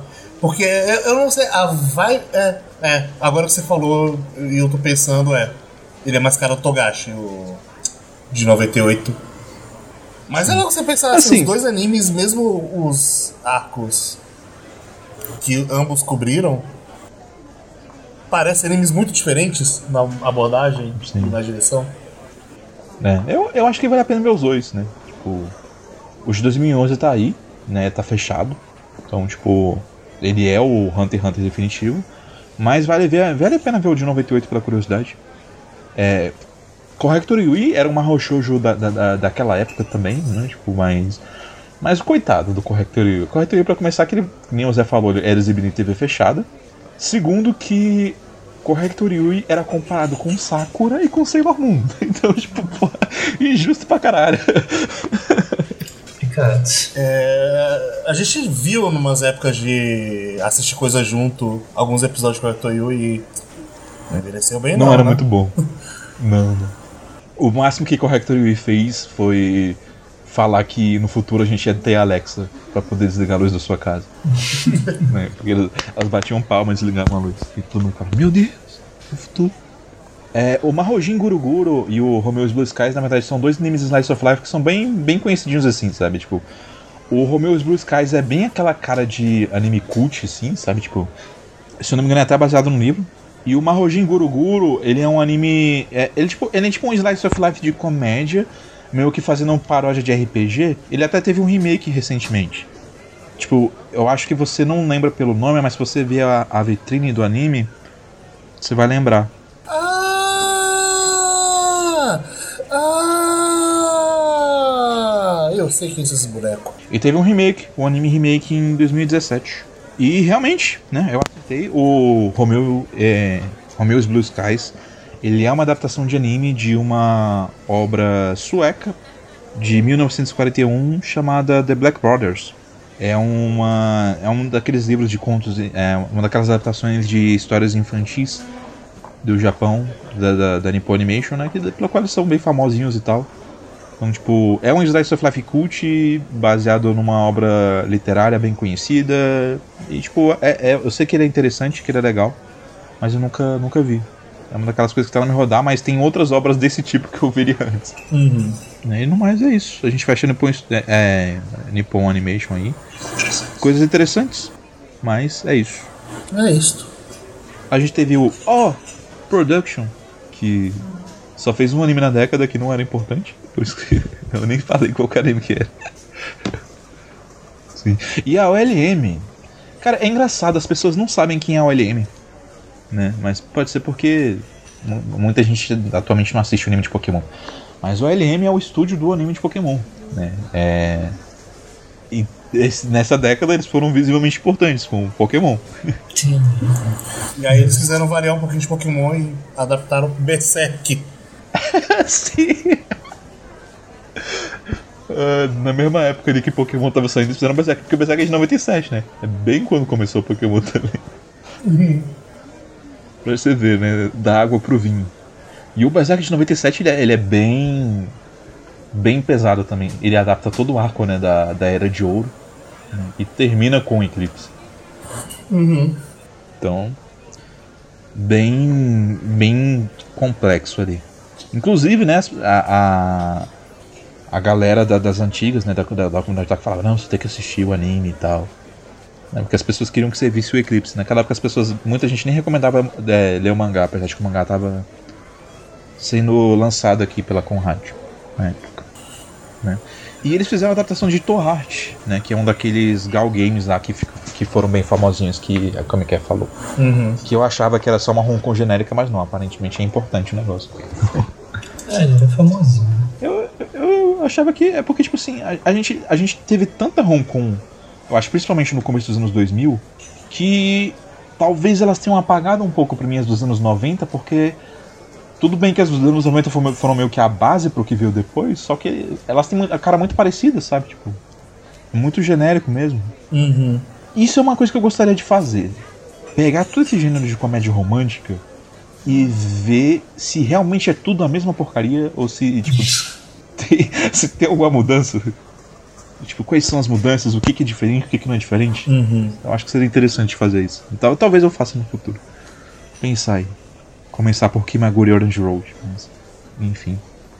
Seguindo então, nós tivemos o estúdio Palme, fundado em 1999, que já não existe mais e não fez nada de relevante nesse um ano. E tivemos também a fundação do estúdio Pierrot, esse sim com grandes serviços prestados para a comunidade otaku, com nada menos que Yu Yu Hakusho, Fushigi Yugi e Great Teacher Onizuka. Sim. Ah, cara, Yu Hakusho. Yu Hakusho toca meu coração tão bem.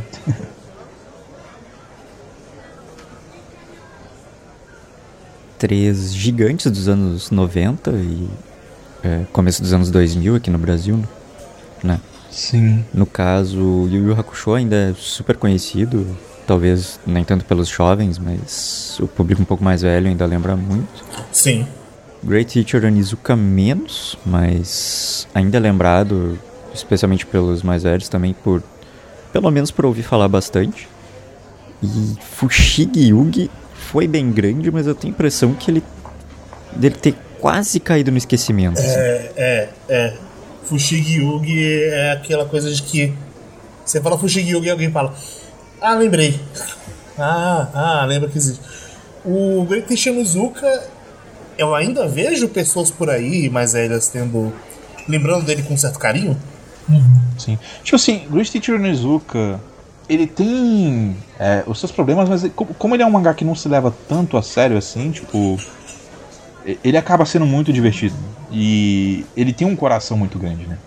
Sim. Porra. Naquela época todo mundo queria que o Onizuka fosse professor deles, né? Tipo, hoje em dia eu acho que as pessoas não iam querer, não. Mas naquela época o pessoal queria. E uma coisa curiosa: o anime de Great Teacher Onizuka foi depois do primeiro dorama de Great Teacher Onizuka. O dorama veio primeiro. A série de TV com atores reais foi de 98.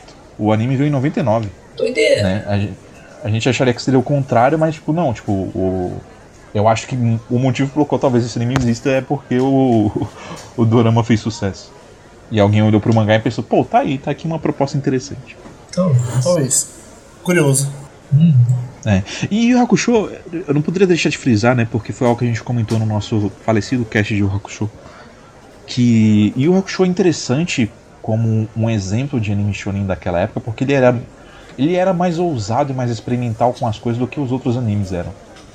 É, em parte disso, por alguns episódios dirigidos pelo Akio Shingo, dentre os citados aí o episódio das Chamas Negras Mortais, o episódio do Yusuke lutando contra o cara do hospital, na, na, na saga do Sensui, etc e tal. Mas assim, eu acho que de maneira geral, o Yu Yu Hakusho sempre teve várias coisas diferentes, tanto porque é um mangá escrito pelo Togashi, quanto pelo fato de que o pessoal quis. sim. É, é com certeza um, um anime que vale a pena ver até hoje. Sim, sim. É, a gente teve também de estúdios a Polygon Pictures, que não sei o que eles fizeram, vou dar uma olhada aqui rapidão. Eles, eles são um estúdio mais de assistência, assim, de maneira geral, sabe? Uhum. Mas na, na década de 90 eles fizeram Mina no Uta, que eu não sei o que, que é. Eu também não faço ideia. É a canção da galera, gente. É. E, tinha, e, e era um anime de 5 minutos. Se é que era um anime, não, não- não sei também. Parece que era também um programa de rádio. Foi? E, e assim, tipo, ele vai ser mais proeminente mais pra frente. né? Mas Uhum. É. é isso, não fiz muita A coisa gente também teve a. Production ID, a IG que fez também pro Polo Cross, Isso, essa, essa é a Production ID, a famosa Production ID. a Production ID, que está aqui até hoje entre nós. Sim. Eles não, não fizeram muita coisa notável, né? No, no- Assim, na década. tem algumas coisas que vai na. Tipo, o primeiro filme do One Piece. É, eu acho que esse é o mais Não, notável. mas eu tava- deles. Video Girl Eye. Alguém já viu o Video Girl Eye? Não, eu, eu tinha lido alguns volumes do mangá, mas tipo, eu nem cheguei a terminar o mangá. É, eu É, tô eu, mais nessa. Eu, eu, eu, tipo, eu quero. Porque eu li naquela época, sabe? Eu quero ler hoje em dia pra ver o que, que eu ia achar, porque. Né, muitos de- dos fãs de Hong Kong sempre falam, citam Ease e Girl Eye como, tipo. Ah, séries que você tem que assistir, eh, assistir, tem que ler e tal. Então, tipo. Uhum. eu tô devendo essa aí. Mas eu não sei, tipo. Eu acho que. o- Eu, eu nunca gostei muito da arte de Visual Roy. Tipo, eu acho que é uma arte bonita, mas eu não sei. Eu acho que ela tenta ser, ela, ela tenta ser um pouco mais realista e eu achava esquisito. Sei lá. Pode ser. Pode ser. É, eu li alguns mangás quando trabalhava no Cebinho. De meu horário de intervalo eu pegava alguma coisa pra ler, uma dessas era o Girl Eye. E. Eu, eu nunca cheguei longe, mas eu, pra mim era bem não fede nem cheira quando eu tava lendo. Mas é, eu não sei. É, é uma coisa que eu, desde criança, adolescência, sempre quando eu via coisa, sempre tinha alguém referenciando o Video Girl Eye. Sim. E assim, eu, eu- eu lembro de uma coisa em específico, que o protagonista era um merda. Ele era um merda. Ele era o tipo protagonista pervertido de, de Hong Kong daquela época e, tipo, isso foi uma das coisas que me afastou, tá ligado? Uhum. É, o próximo aí é a Hey Dix Ace Entertainment.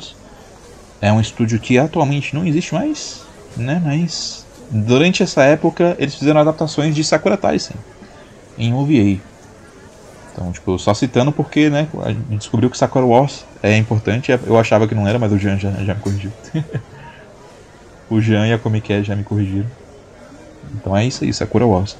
Inclusive, né, eu tô com curiosidade pra jogar os jogos novos pra ver se, se eu vou gostar, mas É não sei. tá, tá tendo coisas até hoje. Você É, Sim, o jogo sim. novo ele não é mais tático. E. É, ah, o jogo novo ele tem umas coisinhas interessantes, mas ele não é mais tático. Isso às vezes é bem controverso. E ele não é particularmente um jogo de grande assolamento. Você percebe isso quando você começa a jogar ele. Mas tem coisas interessantes nele. Avançamos então pro Estúdio Ghibli, que fez nos anos 90 Only Yesterday, Princesa Mononoke, Meus Vizinhos Yamada e Porco Rosso apenas. É Tem pouca coisa apenas né? quatro filmes que. Nada de importante. De coisa boa, nada, né? é tipo.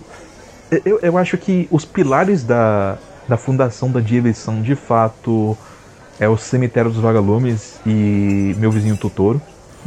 Sim. Mas, né, embarcando depois do grande sucesso desses dois filmes, a, a Ghibli fez muito bem, né, se mantendo com a, su- as suas outras, seus outros filmes, né. Sim, sim. É, não podemos deixar de dar destaque aí, né, pra Princesa Mononoke. Eu achei que você ia falar pra não dar destaque, de dar destaque pra Only Yesterday, que tem um podcast sobre. Ah, não, sim, tenho um podcast de linha S que a gente falou e tal, mas tipo, eu, eu queria dar um destaque pra Prin- Princesa Mononoke porque ele entra no, no- no nosso padrão aí da década de 90 de obras subversivas. Uhum. Tipo, tá aí numa tríadezinha com Evangelion e Revolutionary Gautena de obras que estão que, quebrando expectativas e trazendo um- algo a mais aí, né? O que na verdade não quer dizer nada, porque as obras, outras obras faziam isso desde sempre, né? Foi só obras que ganharam um certo destaque aí por causa disso. É tipo o anime de Mecha, que na verdade é sobre personagens. Exato. Ao contrário dos outros mechas, esses são os personagens. Mas é, é, eu particularmente é, não, eu não vi todos os filmes dessa, dessa época, eu quero ver. Mas o, eu realmente gosto de, de Only SD mais do que eu gosto de Princess Mononoke. Ah, hoje em dia eu, eu, eu não revi Princesa Mononoke, mas meu sentimento hoje é meio que esse. Eu, Only Yesterday é o meu favorito de longe, inclusive, desses, dos anos 90. Tipo, eu, eu, eu gosto de Princess Mononoke, mas eu também. Eu acho um filme meio chato. Louco. Na, principalmente na, na parte que começa a dar, a dar muita merda. Aí, eu não sei, me, me dá um pouco de, de preguiça. Pedro falou que Ghibli é chato. É, cara, que che- chega num ponto assim que eu fico tipo, porra, eu já entendi a mensagem. Tipo, Caralho, chamou de redundante. capa. Chato e redundante. É, é legal Princess Mononoke. Só não, só não me cativou. Tá Eu, ligado? eu, eu- eu entendo, eu entendo. Faz parte. É, é um filme que também não tem personagens muito. muito grandes, assim, sabe? Tipo, é um filme que foca muito em conceitos e menos em, em pessoas, vamos dizer assim. E isso geralmente é uma coisa que me afasta. Então eu acho que talvez seja por isso. Ok. Aí depois disso nós temos a Sunrise, que continua fazendo anime pra caralho, fez muito robô gigante. Dentre eles Giganda, o grande. Também fez Ganda Wing, a grande novela. Que é, é quase tão bom quanto mas não chega lá. E também fez Cowboy Bebop, 98. 98. Cowboy Bebop 98, que até hoje é meio reverenciado. Ele é um desses animes que furou bolha. Hum, Muita gente que não costuma ver anime, que não gosta de anime, viu Cowboy Bebop e gostou. É, esse tipo de anime que fura bolha. numa escala menor, ele é quase um Akira Ghost in the Shell. É, é, numa escala menor ele é bem. Eu acho que ajuda que ele tem aquela pegada episódica, né? Que ajuda um pouco a galera que, que acompanhava mais seriados, né? Principalmente seriados daquela época, porque hoje em dia é mais comum que um seriado de TV, né, ele tenha uma, uma grande trama que vai sendo perseguida por vários episódios e tal. Uhum. Mas os, os formatos de seriado da década de 90 e do começo da década de, é, de 2000, eles eram episódicos pra caralho, sabe? Tipo assim. Era uma coisa que não tinha, não tinha uma grande linha narrativa. Tipo, você tinha pequenos eventos que iam acontecendo, mas era muito tipo, ah, nesse episódio é a trama que o cara foi no mercado e então sofreu um assalto. Uhum. Tá, cada episódio era uma coisa, sabe? Isso era bem comum pra época, eu acho que ajudou a, a atrair esse público ocidental também. Sim, sim. É, acredito que sim. Mas e fica aí, né? A não sei, mas talvez, talvez, talvez Cowboy Bebop, eh, Cowboy Bebop seja o anime mais bonito da, da década.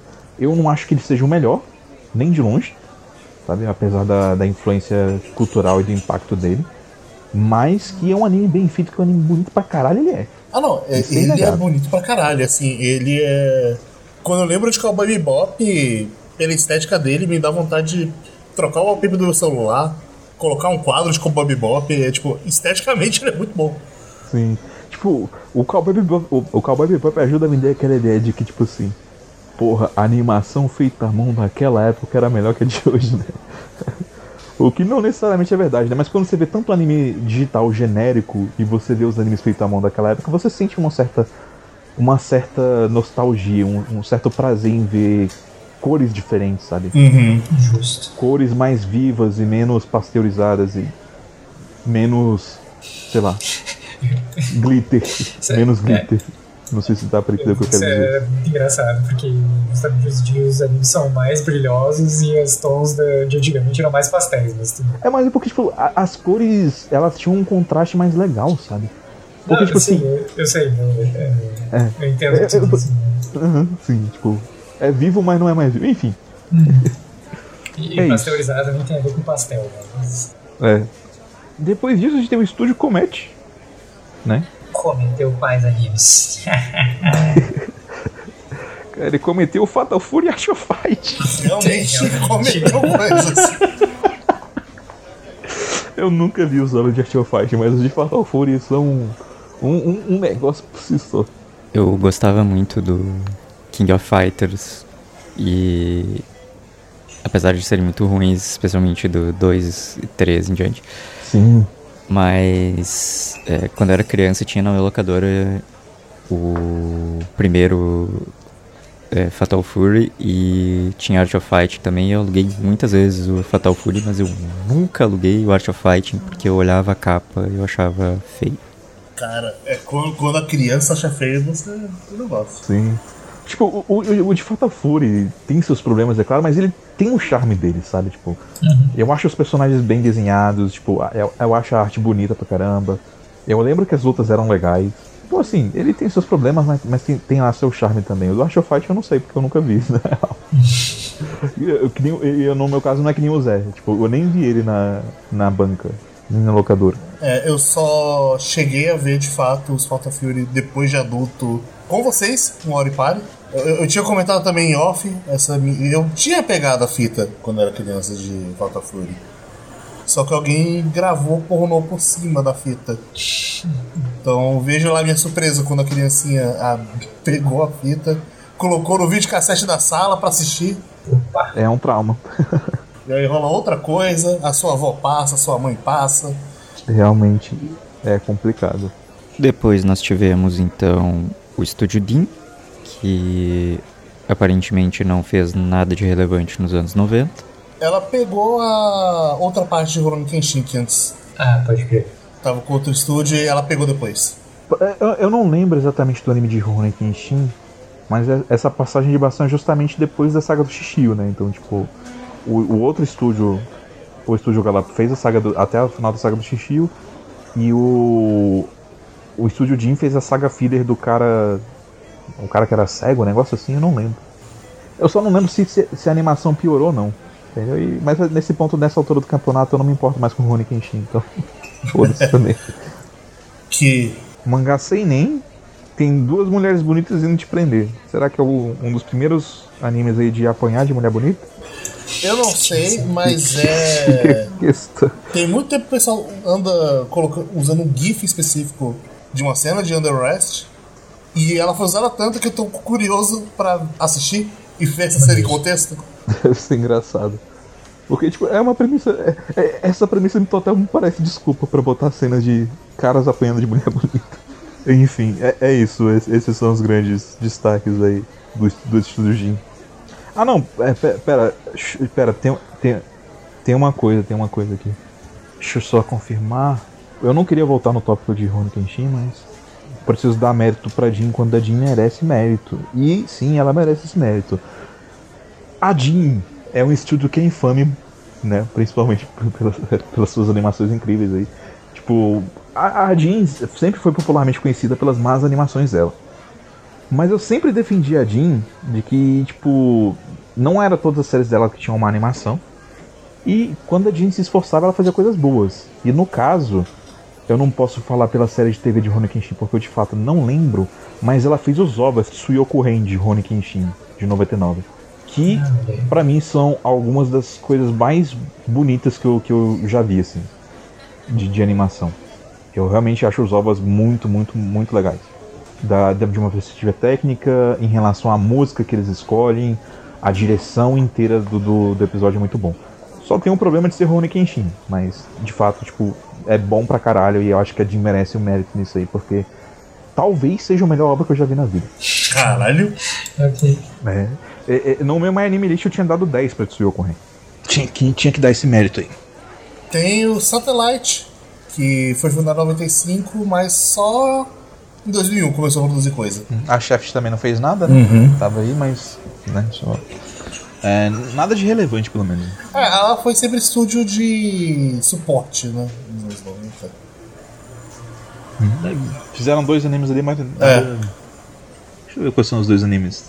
Eu acho que eu tinha comentado deles da última vez. Um, um deles foi o que a gente assistiu. A gente viu o primeiro anime da Shaft, não viu? Não sei. Não lembro. Não tava. A gente viu pro, pro cast da Shaft. Enfim. A gente fez um cast sobre a Shaft já também. Sim, a gente fez um cast sobre chat. Lá a gente fala melhor sobre o começo da Shaft. E sobre esse anime. que não é digno de nota, de fato. Então vamos seguir em frente. Avança. Depois da Shaft a gente tem Tats- a- o Tatsunoko Studios, né? A Tatsunoko Studios aí continuou na ativa e produziu aí obras de Kashane. Kash, é Kashane? Kashane. Kashane. Enfim, é difícil de falar. Alguns diriam que a melhor coisa de cachorro é, são essas ovas de, dos anos 90. Hum, eu, eu nunca assisti Kashane, então não, não, não vou saber dizer. Mas, eh, eh, aliás, esse Kashane não é, não é, não é o Kashane do Kashane Sins, não, né? É- Não, é, outra o coisa. Caixa né? Cis é de 2008. Ah, tá. É o mesmo cachorro. Ele é daquela leva de reinterpretações da Tatsunoko, que teve. Gatchaman Crowds e Oro no Yatema. É, tipo, aí nos anos 90 eles fizeram um cachorro e Gatchaman com remakes novas, digamos assim. E daí nos anos 2000 vão fazer de novo séries de anime. É. Só que com uma vibe completamente diferente do que eles eram. Teve um OVA de Churato também que eles fizeram, aparentemente. Sim. Que é o final da série de fato, aparentemente também. Mas Um Shine. não sei se é importante. Suzu. E Gatchaman, né, também, né? Gatchaman que é importante aí, mas também não conheço, pra ser bem sincero. Mas foi só OVA também, Sim. que fez bastante coisa, né? Até a TMS. TMS nem tanto. Eles tiveram dois animes meio na vibe da Tatsunoko, que foram o Tetsujin Nijo Hachigo FX em 92 93 e Devil Lady em 98 99. E tiveram duas coisas novas também, que foram Magic Knight Hair, as Guerreiras Mágicas do Club, que passou aqui no Brasil, e Detective Conan, que começou em 1996 e tá aí até hoje, né? Sim. Sim. É importante ressaltar que nessa, que nessa década o Kurumada já, já, já tinha. Já tinha caído um pouco do palanque ali, não tava mais tão grande assim no- nos olhos populares, mas eles adaptaram o BTX do Kurumada também, mas. Mas não, não é nada significativo de fato. né. O anime de Ray, pra ser sincero, eu não lembro muita coisa dele. Eu lembro mais do mangá mesmo.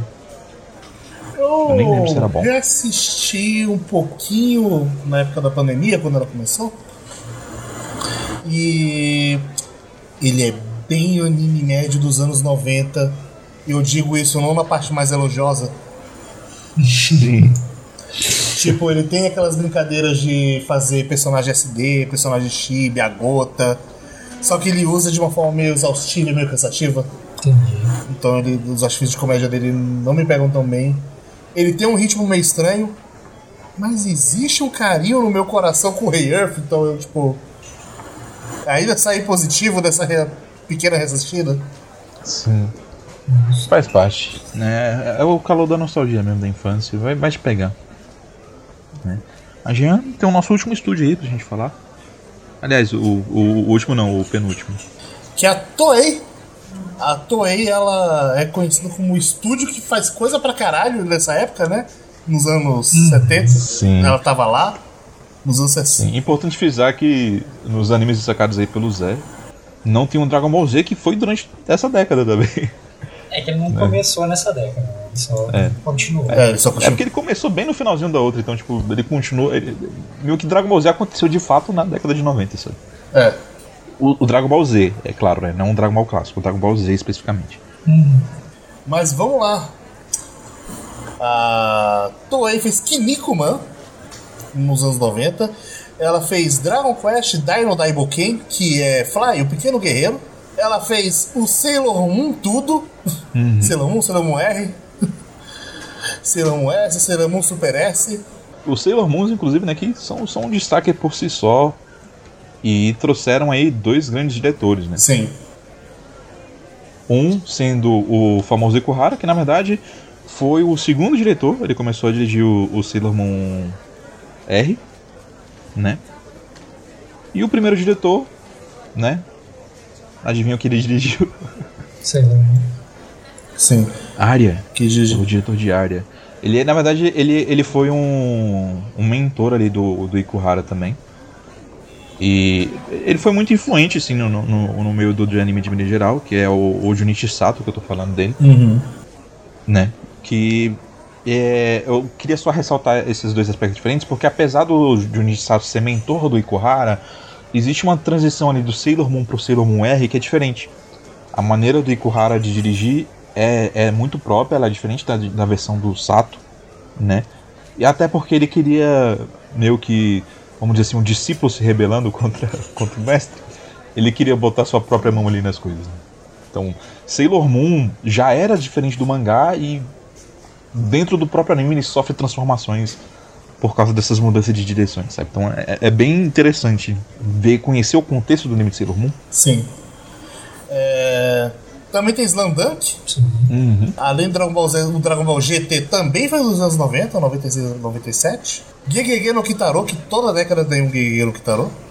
É, Hana Yori Dango, que é um Hong Kong okzinho. Cute Honey, Dr. Slump, Yu-Gi-Oh! One Piece, que tá até hoje. Ojamajo Doremi e Digimon Adventure. É, e tem uns filmes ainda. É, tem os que não. Todas as grandes franquias dele tiveram filmes. Uhum. Sim. E ainda tem Candy Candy, né, que é a adaptação de um show dos anos 70 também, um da- daqueles clássicos. Mais um filme de Galaxy Express 999. E assim, cara, a gente teve muita coisa diferente surgindo nos anos 90, tipo, muitos grandes nomes surgindo, quando o Evangelion, com o Revolutionário Goitena. Mas não tem como não falar que a que 90 não foi dominado pela Toei, né? Puta que pariu, que catálogo desgraçado Não, a, foi a esse. Toei, ela. ela não foi monstro assim desde, sei lá, dos anos 60, 70? Porque eu não sei se vocês lembram, no cast de 70 eu acho que só tinha Toei praticamente. Era Toei e outros. É interessante que acho que a gente já chegou a falar isso nesses podcasts de estúdios quando a gente mencionou a Toei pela primeira vez. Mas ele é o primeiro episódio, primeiro episódio não, ele é o primeiro estúdio que a gente veio ter contato aqui no ocidente, muito por causa dessa avalanche dos anos 90, né? É, daqui. Porque a- a- a- assim como a gente falou antes do Pokémon como um marco da globalização, aqui a gente tem alguns outros marcos, como falamos do Dragon Ball Z, que foi muito forte nos anos 90, E no, no ocidente ele passou a existir nos anos 90. E em alguns lugares, inclusive antes do Dragon Ballzinho. Uhum. E também Sailor Moon, que também foi um marco muito grande em muitos lugares do mundo.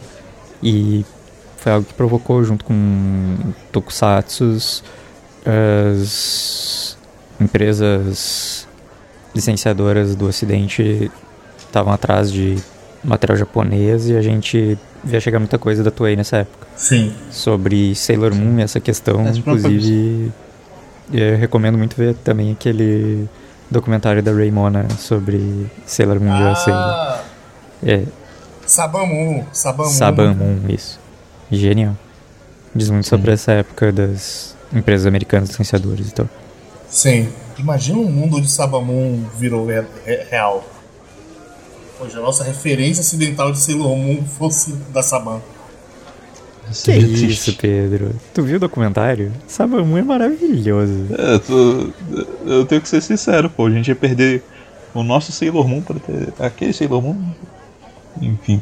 Mas eh, indicando um outro vídeo aí, é um vídeo que expande, né, é claro, a- além do, do- dos anos 90, mas a, a Zéria, ela é uma youtuber que já não faz vídeo há muito tempo, mas ela tem uma série sobre o. Uma série não, ela tem um vídeo, um documentário de duas horas sobre o Kunihiko Ikuhara em que ela fala sobre as várias fases dele e tipo o começo é justamente falando dele com Sailor Moon e partindo pra Revolutionary Girl Utena depois e, e ter essa história documentada é bem interessante então eu recomendo o vídeo dela também pra quem tiver interesse aí, Uhum. né mas pô você vê essa lista realmente Dragon Ball a gente teve aqui Fly a gente teve aqui Sailor Moon a gente teve aqui Slandunk a gente não teve aqui só o mangá que veio depois né mas o mangá não demorou muito pra mim né? também que ele veio na década seguinte mas veio Ele veio uns 15 anos depois. Sim. O Dragon Ball GT a gente teve aqui. É, Doctor Slump não teve o anime aqui, mas teve o mangá logo no comecinho. É, Yu-Gi-Oh! a gente teve aqui. One Piece a gente teve aqui. Apesar de que né, aquele One Piece da 4Kids, puta merda. Digimon a gente teve aqui para caralho. Sim, Digimon. Então, tipo, porra, muita coisa. né? O One Piece foi a única coisa. O única a única coisa dessa época que não explodiu naquela época. Né? E o One Piece veio fazer mais sucesso por agora. Sim. Mas, mas eu acho que é muito por causa da versão da 4Kids, realmente, que é um, é um descaso, um serviço muito É, grande e a- a mesmo One essa Piece. versão ela veio pra cá muito depois, né? Isso, One Piece chegou até a vir antes é, através do mangá pela Conrad, mas de fato como algo grande realmente é, é um negócio mais recente. Sim. E aí, né, o último estúdio que a gente vai falar é a Triumph Staff. Que tem algumas séries aí, né? Como Serial Experiments Lane. Olha aí. Olha só. lançado em 98, que você pode ouvir no quadro 4 também, porque já tem um cast sobre Lane. É, dessa vez eu não esqueci, gente. Tá aí. Bom episódio. né? Mais uma vez, né? Trazendo aquela cara ali do- dos anos 90 com. Aquela cara do- da, da parte subversiva da década, né? De ter um anime que vai comentar a natureza da mídia e trazer alguma mensagem sobre, sobre isso. É, a gente tem Colorful também. Colorful, é, é, você você tinha comentado antes? Você você assistiu? Não, não é o Colorful, que é um filme bom. É o Colorful. Não, o, o filme eu vi, eu vi o filme. Eu não sei o que, que é esse. Nossa senhora. Puta que pariu. Enfim, né? Você tava achando. Você estava confundindo os Colorfuls? Não, é que eu fui pesquisar Colorful Triangle Staff. Aí a primeira imagem que me apareceu é uma moça com o torso de um rapaz no rosto dela, com uma ereção enorme. Tipo, por quê? Definitivamente o Colorful que eu vi não era esse. É, e aparentemente a nota dele no, no My Anime List é 5.5. então, é ruim. É, Com essa vitrine não me surpreende. Ah, tá. Pera, isso é um hentai? Não sei. Hum, Não, tem 16 episódios, não é um hentai. Ah, é só um it. De 6 minutos por episódio. Tá explicado então por que, que apareceu essa vitrine bizarra. Enfim. Show! É, teve o- alguns OVAs também de Harlock Saga. Eu já ouvi falar de Harlock Saga, mas é uma daquelas coisas que eu nunca realmente tive interesse de ver. Justo. Deixa eu ver se realmente é o rosto que me parece, porque me parece uma parada meio Ed. Ah, sim, sim, é Harlock Saga. Cap Captain É, sim, Harlock. do- Captain Harlock. Sim, é, é do Capitão Harlock. Um dos animes de Capitão Harlock. É, é, é bem, é bem clássico, mas nunca nunca tive muita vontade de ver. Quem sabe no futuro, talvez. Só pra, só pra conhecer mesmo. Mais pela história. E teve os ovos de Macross Plus, né? Foram lançados no 94 e 95 aí. Foi depois do Macross 7, né? Então. Esse Macross Plus tá, tá ligado com o Macross original ou não? Me lembro. Tá. Se eu não me engano, o Macross Plus é meio que sequência do original. É tipo, uns episodinhos. Acho que tem uns dois, três episódios. Ah, então beleza. Mas eu tinha errado, não era o último estúdio não. Tem mais um aí pro Zé falar. E um outro que foi fundado em 98. Bom, a gente teve então o Shin-Ei, que a gente pulou lá atrás. E é o estúdio que pegou pra si Shin-Chan e Doraemon, que são dois animes muito, muito grandes e bem famosos.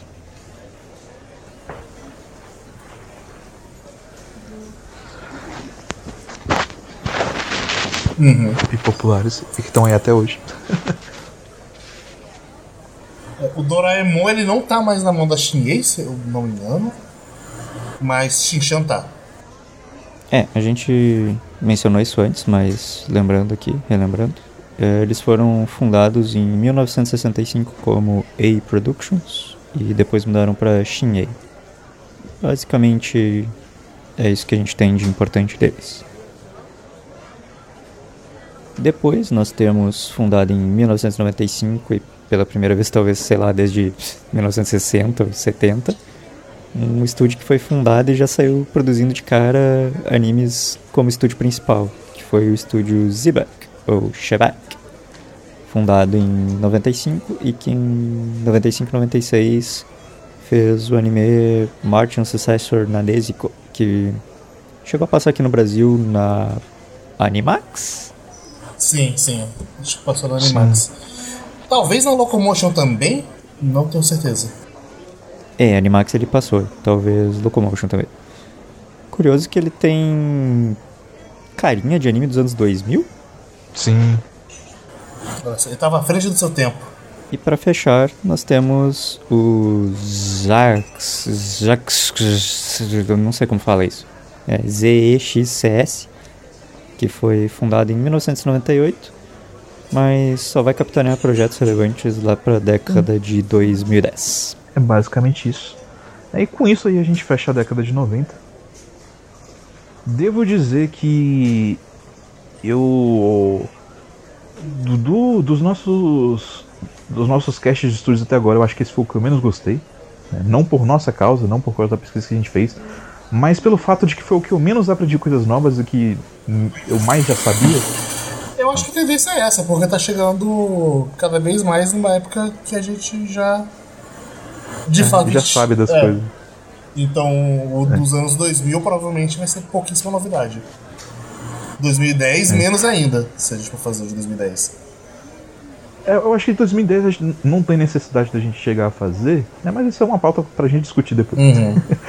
Mas nos anos 2000 tem, apesar dos apesares, ainda vai ter aquelas obras desconhecidas, sabe? Aquelas, aquelas pérolas desconhecidas, porque tem muita coisa diferente ali nos anos 2000, sabe? Nos anos 90, tipo, vamos dizer que fo- foram. Se plantaram as sementes para o que a gente vai colher mais pra frente, mas tem muita coisa só genérica e muita coisa só, tipo, comunzona, assim, sabe? E os grandes destaques são coisas que a gente já conhecia mesmo. Uhum. Porque, porque queira ou não, foram as coisas que meio que moldaram a década, né? Então, Sailor Moon, Evangelion, Athena. Você tá me dizendo então que a gente vai fazer um episódio dos anos 2000, que ele vai ser pouco interessante, e aí morreu o anime, é isso?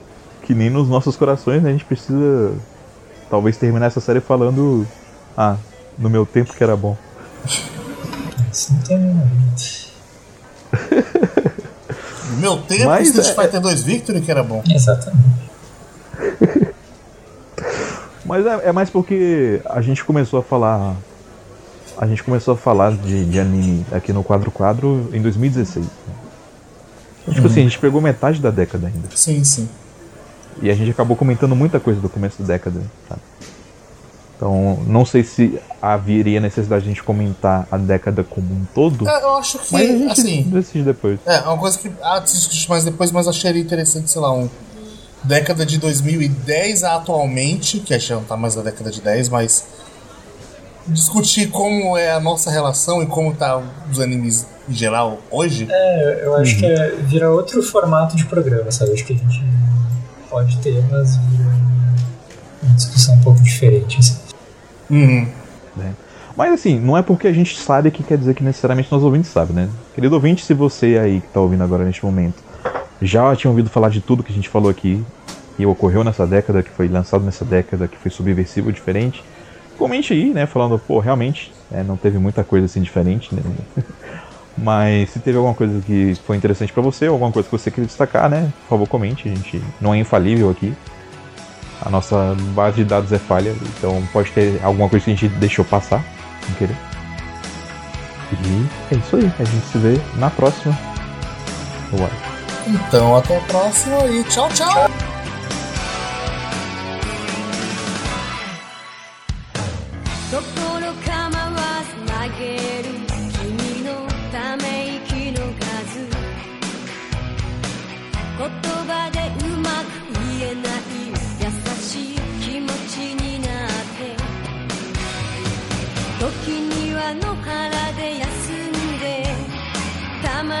acaba de